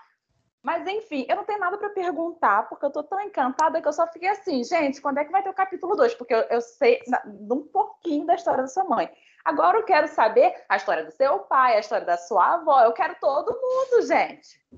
É uma família bacana. Olha, saiu um livro há muito pouco tempo de uma moça chamada Ana Cecília Impelitieri Martins, que é uma menina maravilhosa e que escreveu uma tese de doutorado sobre meu pai. E ela escreveu uma biografia sobre ele, que é muito bonita. O homem que aprendeu, o homem Ih, meu Deus, olha que, que feio, deixa eu procurar. Acho que o homem que aprendeu português. Peraí, deixa eu ver. Vou te dizer. Ana Cecília, olha, outra Cecília da minha vida. Impelitieri. Vou te dizer o nome do livro. É uma biografia linda, que vale a pena ler. O Homem que Aprendeu o Brasil. A Vida de Paulo Rona. Esse é um livro muito bonito. Vale a pena ler e não é difícil de ler. Ela escreve muito bem, com um texto muito fluido, muito corrente, muito bonito. Então, eu recomendo, esse é um belo livro. A minha mãe tem dois livros de memórias. Um se chama O Desenho do Tempo e o outro se chama Um Lugar Chamado Onde, que é sobre a vida dela nessa pequena cidade em Fiume, onde ela nasceu e cresceu. São dois livros que se encontram pela internet e que são muito bonitos. O, do, o da Sicília é muito recente e é muito, muito interessante. Um livro muito bom. Uhum. Eu sei que Carolina já está procurando e ela vai mandar todos os links e tudo para a gente no grupo. Então, né? esse, esse, livro tem na capa a minha foto favorita do meu pai. Fui eu que escolhi essa foto para estar tá na capa. É, essa foto que tem nesse livro é ele num campo de trabalhos forçados na Hungria com um sobretudo naquele ambiente absolutamente hostil, e ele está de sobretudo e chapéu e está lendo um livro. Manteve-se digno, não importa, não importa a condição, o ambiente, o lugar, ele era ele. Ele estava acompanhado de si mesmo de naquele si mesmo. lugar. E eu acho que essa foto explica por que, que ele sobreviveu. Não só no sentido físico, mas no sentido moral porque essas pessoas que presenciaram os horrores que eles presenciaram, elas precisavam ter um outro mundo na cabeça para sobreviver, sabe? E aí ele me disse que, enquanto ele estava no campo de trabalhos forçados, que ele decorava, ele tinha decorado inúmeros poemas, ele sabia muitos poemas de cor, e ele recitava para ele mesmo. Ele, até o fim da vida, ele recitava poemas, enquanto ele tinha voz, porque depois ele perdeu as cordas vocais, ele teve um câncer, ele não podia mais falar mas ele restava para a gente poemas inteiros, enormes, em grego, em latim, em francês, em italiano, em húngaro. Toda noite ele vinha ler para a gente, isso era um outro hábito, ele lia para a gente antes da gente dormir. Eu tenho uma foto da gente linda também. Eu posso até mandar para Carolina essa foto, que provavelmente não vai estar em muitos lugares. De eu e Cora numa, numa cama, eu no berço, e ele no meio da gente, lendo. É linda essa foto. Eu vou, vou mandar para a Carolina. Peraí. Você sabe, Glorinha, com vocês. Tem um cara chamado Viktor Frankl. Viktor Frankl foi um médico que passou por campo de concentração. E, na verdade, ele era um psiquiatra é, e ele acabou trabalhando como, como médico ali, daquela situação de, mais do que subhumana.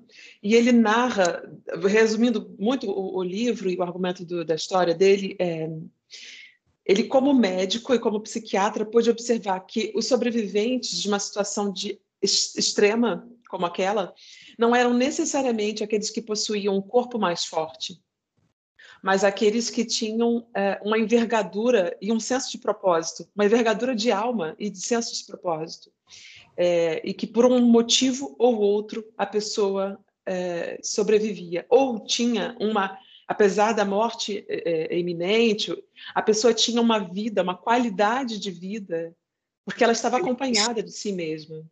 Essa foto está no teu WhatsApp, tá? Mandei para você. Ok, vou passar para o pessoal. Mas é isso, eu acho que assim, claro, havia pessoas que não podiam sobreviver, porque ninguém sobreviveria aquela, aquela vida. Mas ele, ele pôde sobreviver por isso, por essa, esse mundo que ele tinha na cabeça dele, que era incrível, sabe? Muito lindo.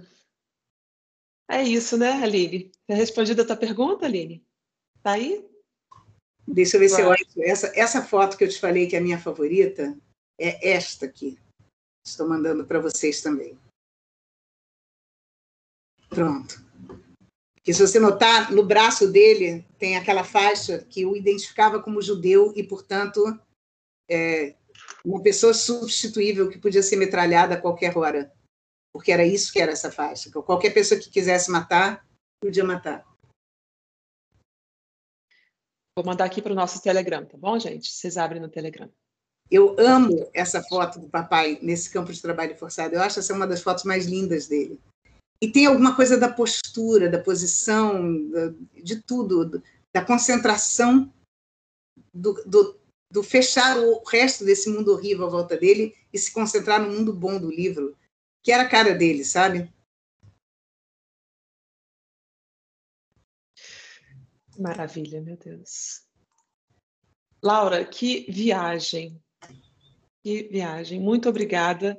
A gente fez uma hora de conversa com cada é, conferência, mas eu acho que essas hora e 52 que nós passamos aqui juntas, Caraca, valeu cada minuto. Eu não sabia que havia um tempo, tá vendo? Abusei de vocês totalmente. Não, não tem tempo. Com você não tem tempo. A camerata sempre ensaiava na sala da Dona Nora, porque é onde tem o cravo e a preparação acústica e tal.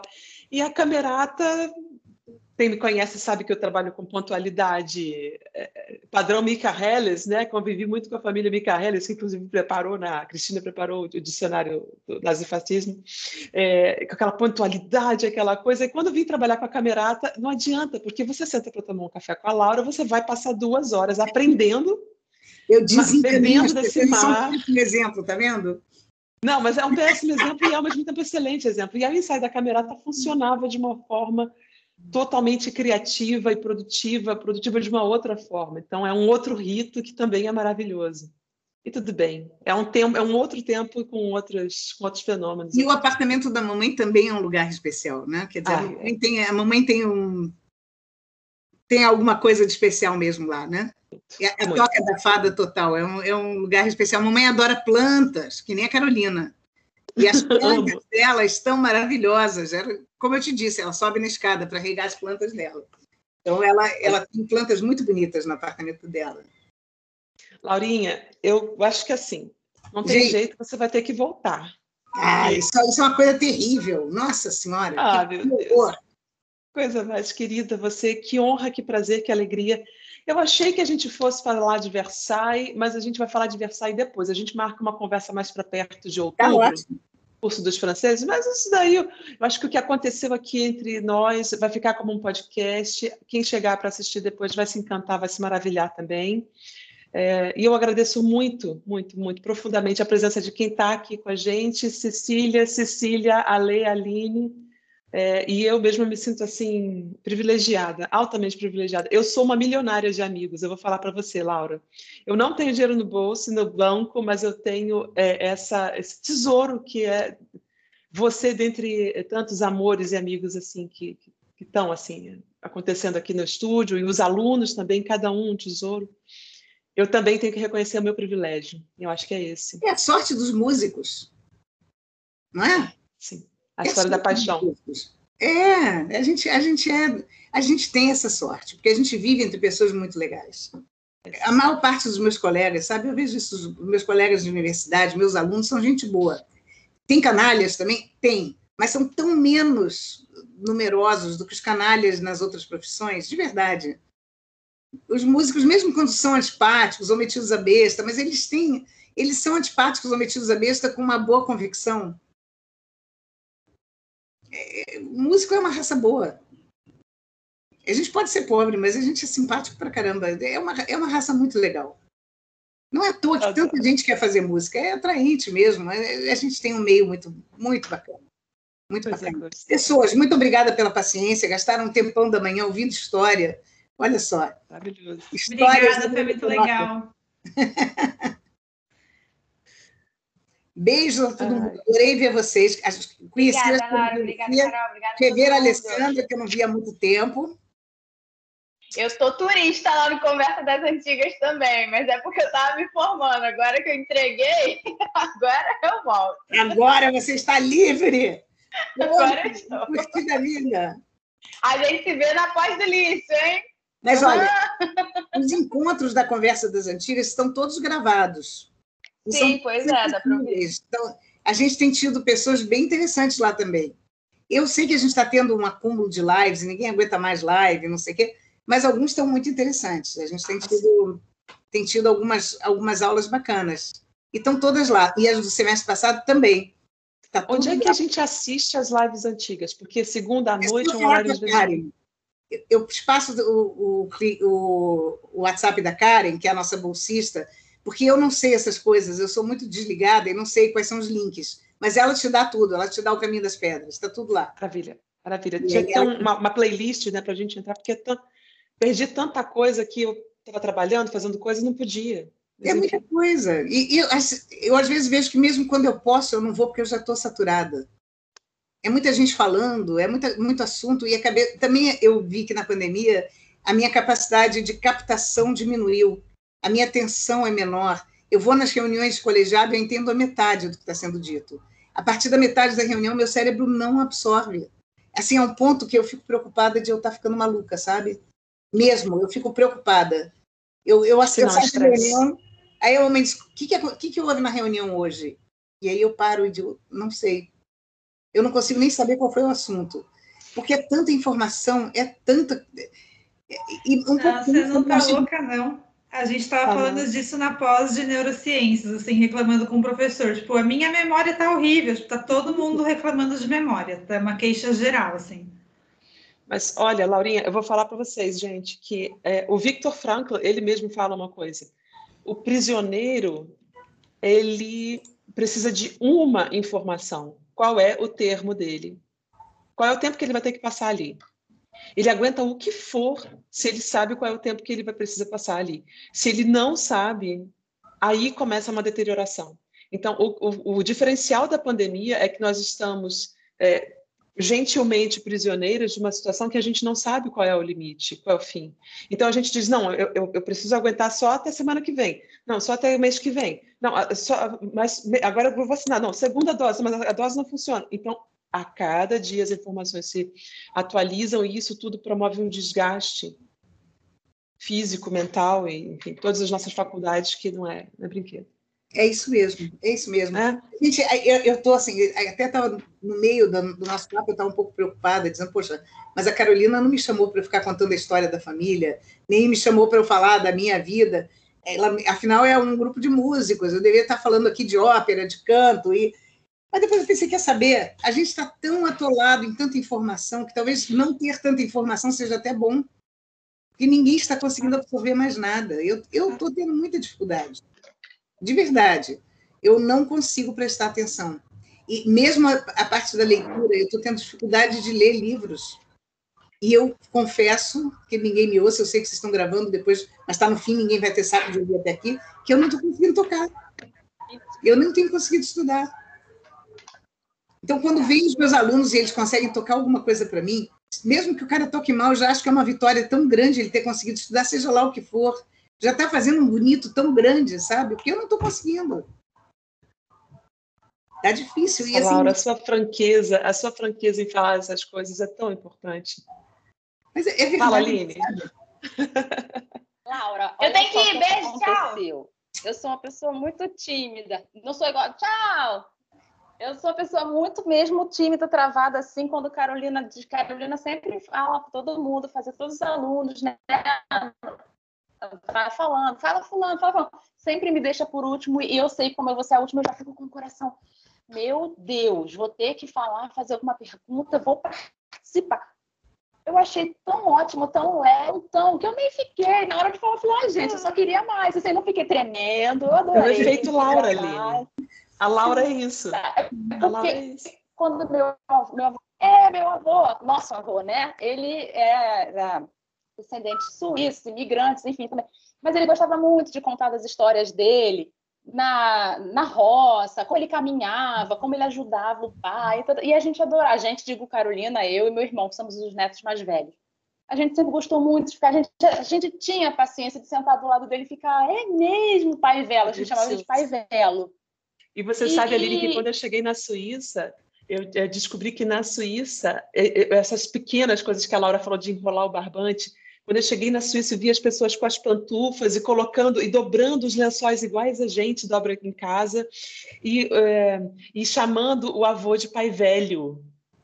E é incrível, Aline, como que esses detalhes, né? E, mas continua, fala do pai velho. É... Que na verdade eu, é ele mais velho porque eu, eu era velha. Então eu não sabia falar velho. E aí eu comecei. E ele era meu pai, ele é meu padrinho. Então eu chamava ele de pai. E aí meu pai que ensinou: não, ele não é o seu pai, ele é seu pai mais velho. E eu comecei a chamar de pai velo. E a família inteira, inclusive minha avó, todo mundo chamava meu avô de pai velo. Mas aí eu fiquei assim, ah, eu voltei, voltei no tempo, você falando, e eu fiquei, ah, é o pai velo falando, contando a história. que bom. Obrigada. Que bom que vocês gostaram. Eu estava um pouco preocupada de estar saindo muito do assunto da gente e estar sendo muito pessoal, falando de coisas muito pessoais. Não, não mesmo, Laura. Não mesmo. É um tesouro. A gente só pode agradecer a sua disponibilidade, sua franqueza, sua abertura. Isso é uma outra característica que eu quero aprender com você, a ser tão franca com as minhas precariedades e com as minhas forças, a ser, a ser tão franca com o fenômeno que eu sou como pessoa tudo que eu tenho. De, de verdade, eu acho que é, um, é o que vai ficar assim dessa nossa conversa também. Eu vou contar só uma última historinha para vocês que, sobre isso. E juro que depois eu paro. Havia um, um, cientista muito importante lá em Budapeste, muito importante. E ele era muito desleixado no vestir, muito. E aí um dia o, o aluno dele disse, professor, o senhor não pode andar assim. Como que o senhor sai à rua com essa calça de pijama amarrada com barbante isso depõe contra, o senhor é uma figura tão importante. E aí o professor disse: Mas meu filho, todo mundo sabe quem eu sou, todo mundo me conhece. Tanto faz eu estar de calça de pijama ou de terno e gravata, eles sabem quem eu sou. Meu aluno pensou: É, isso ele tem razão. Isso está certo, ele está certo. E aí passou um tempo e ele estava em Viena e andando pela rua, ele vê o mesmo professor caindo aos pedaços, com aquela calça de barbante amarrada, a camisa meio, meio serzida.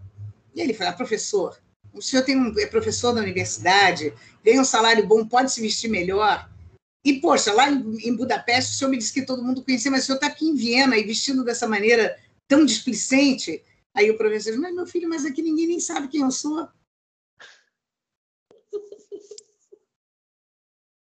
Eu acho que é um pouco por aí, sabe? Sim.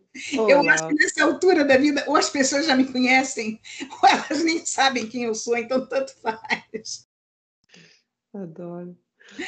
Um beijo, minha gente. Laura, querida, muito obrigada por cada história, viu? Gente, beijo, um Cecília. beijo. Tudo de bom para vocês. Que acabe logo essa porcaria. A gente possa fazer um café da manhã da maneira certa, com um café, não é? Por favor. Beijo. Beijos, queridas.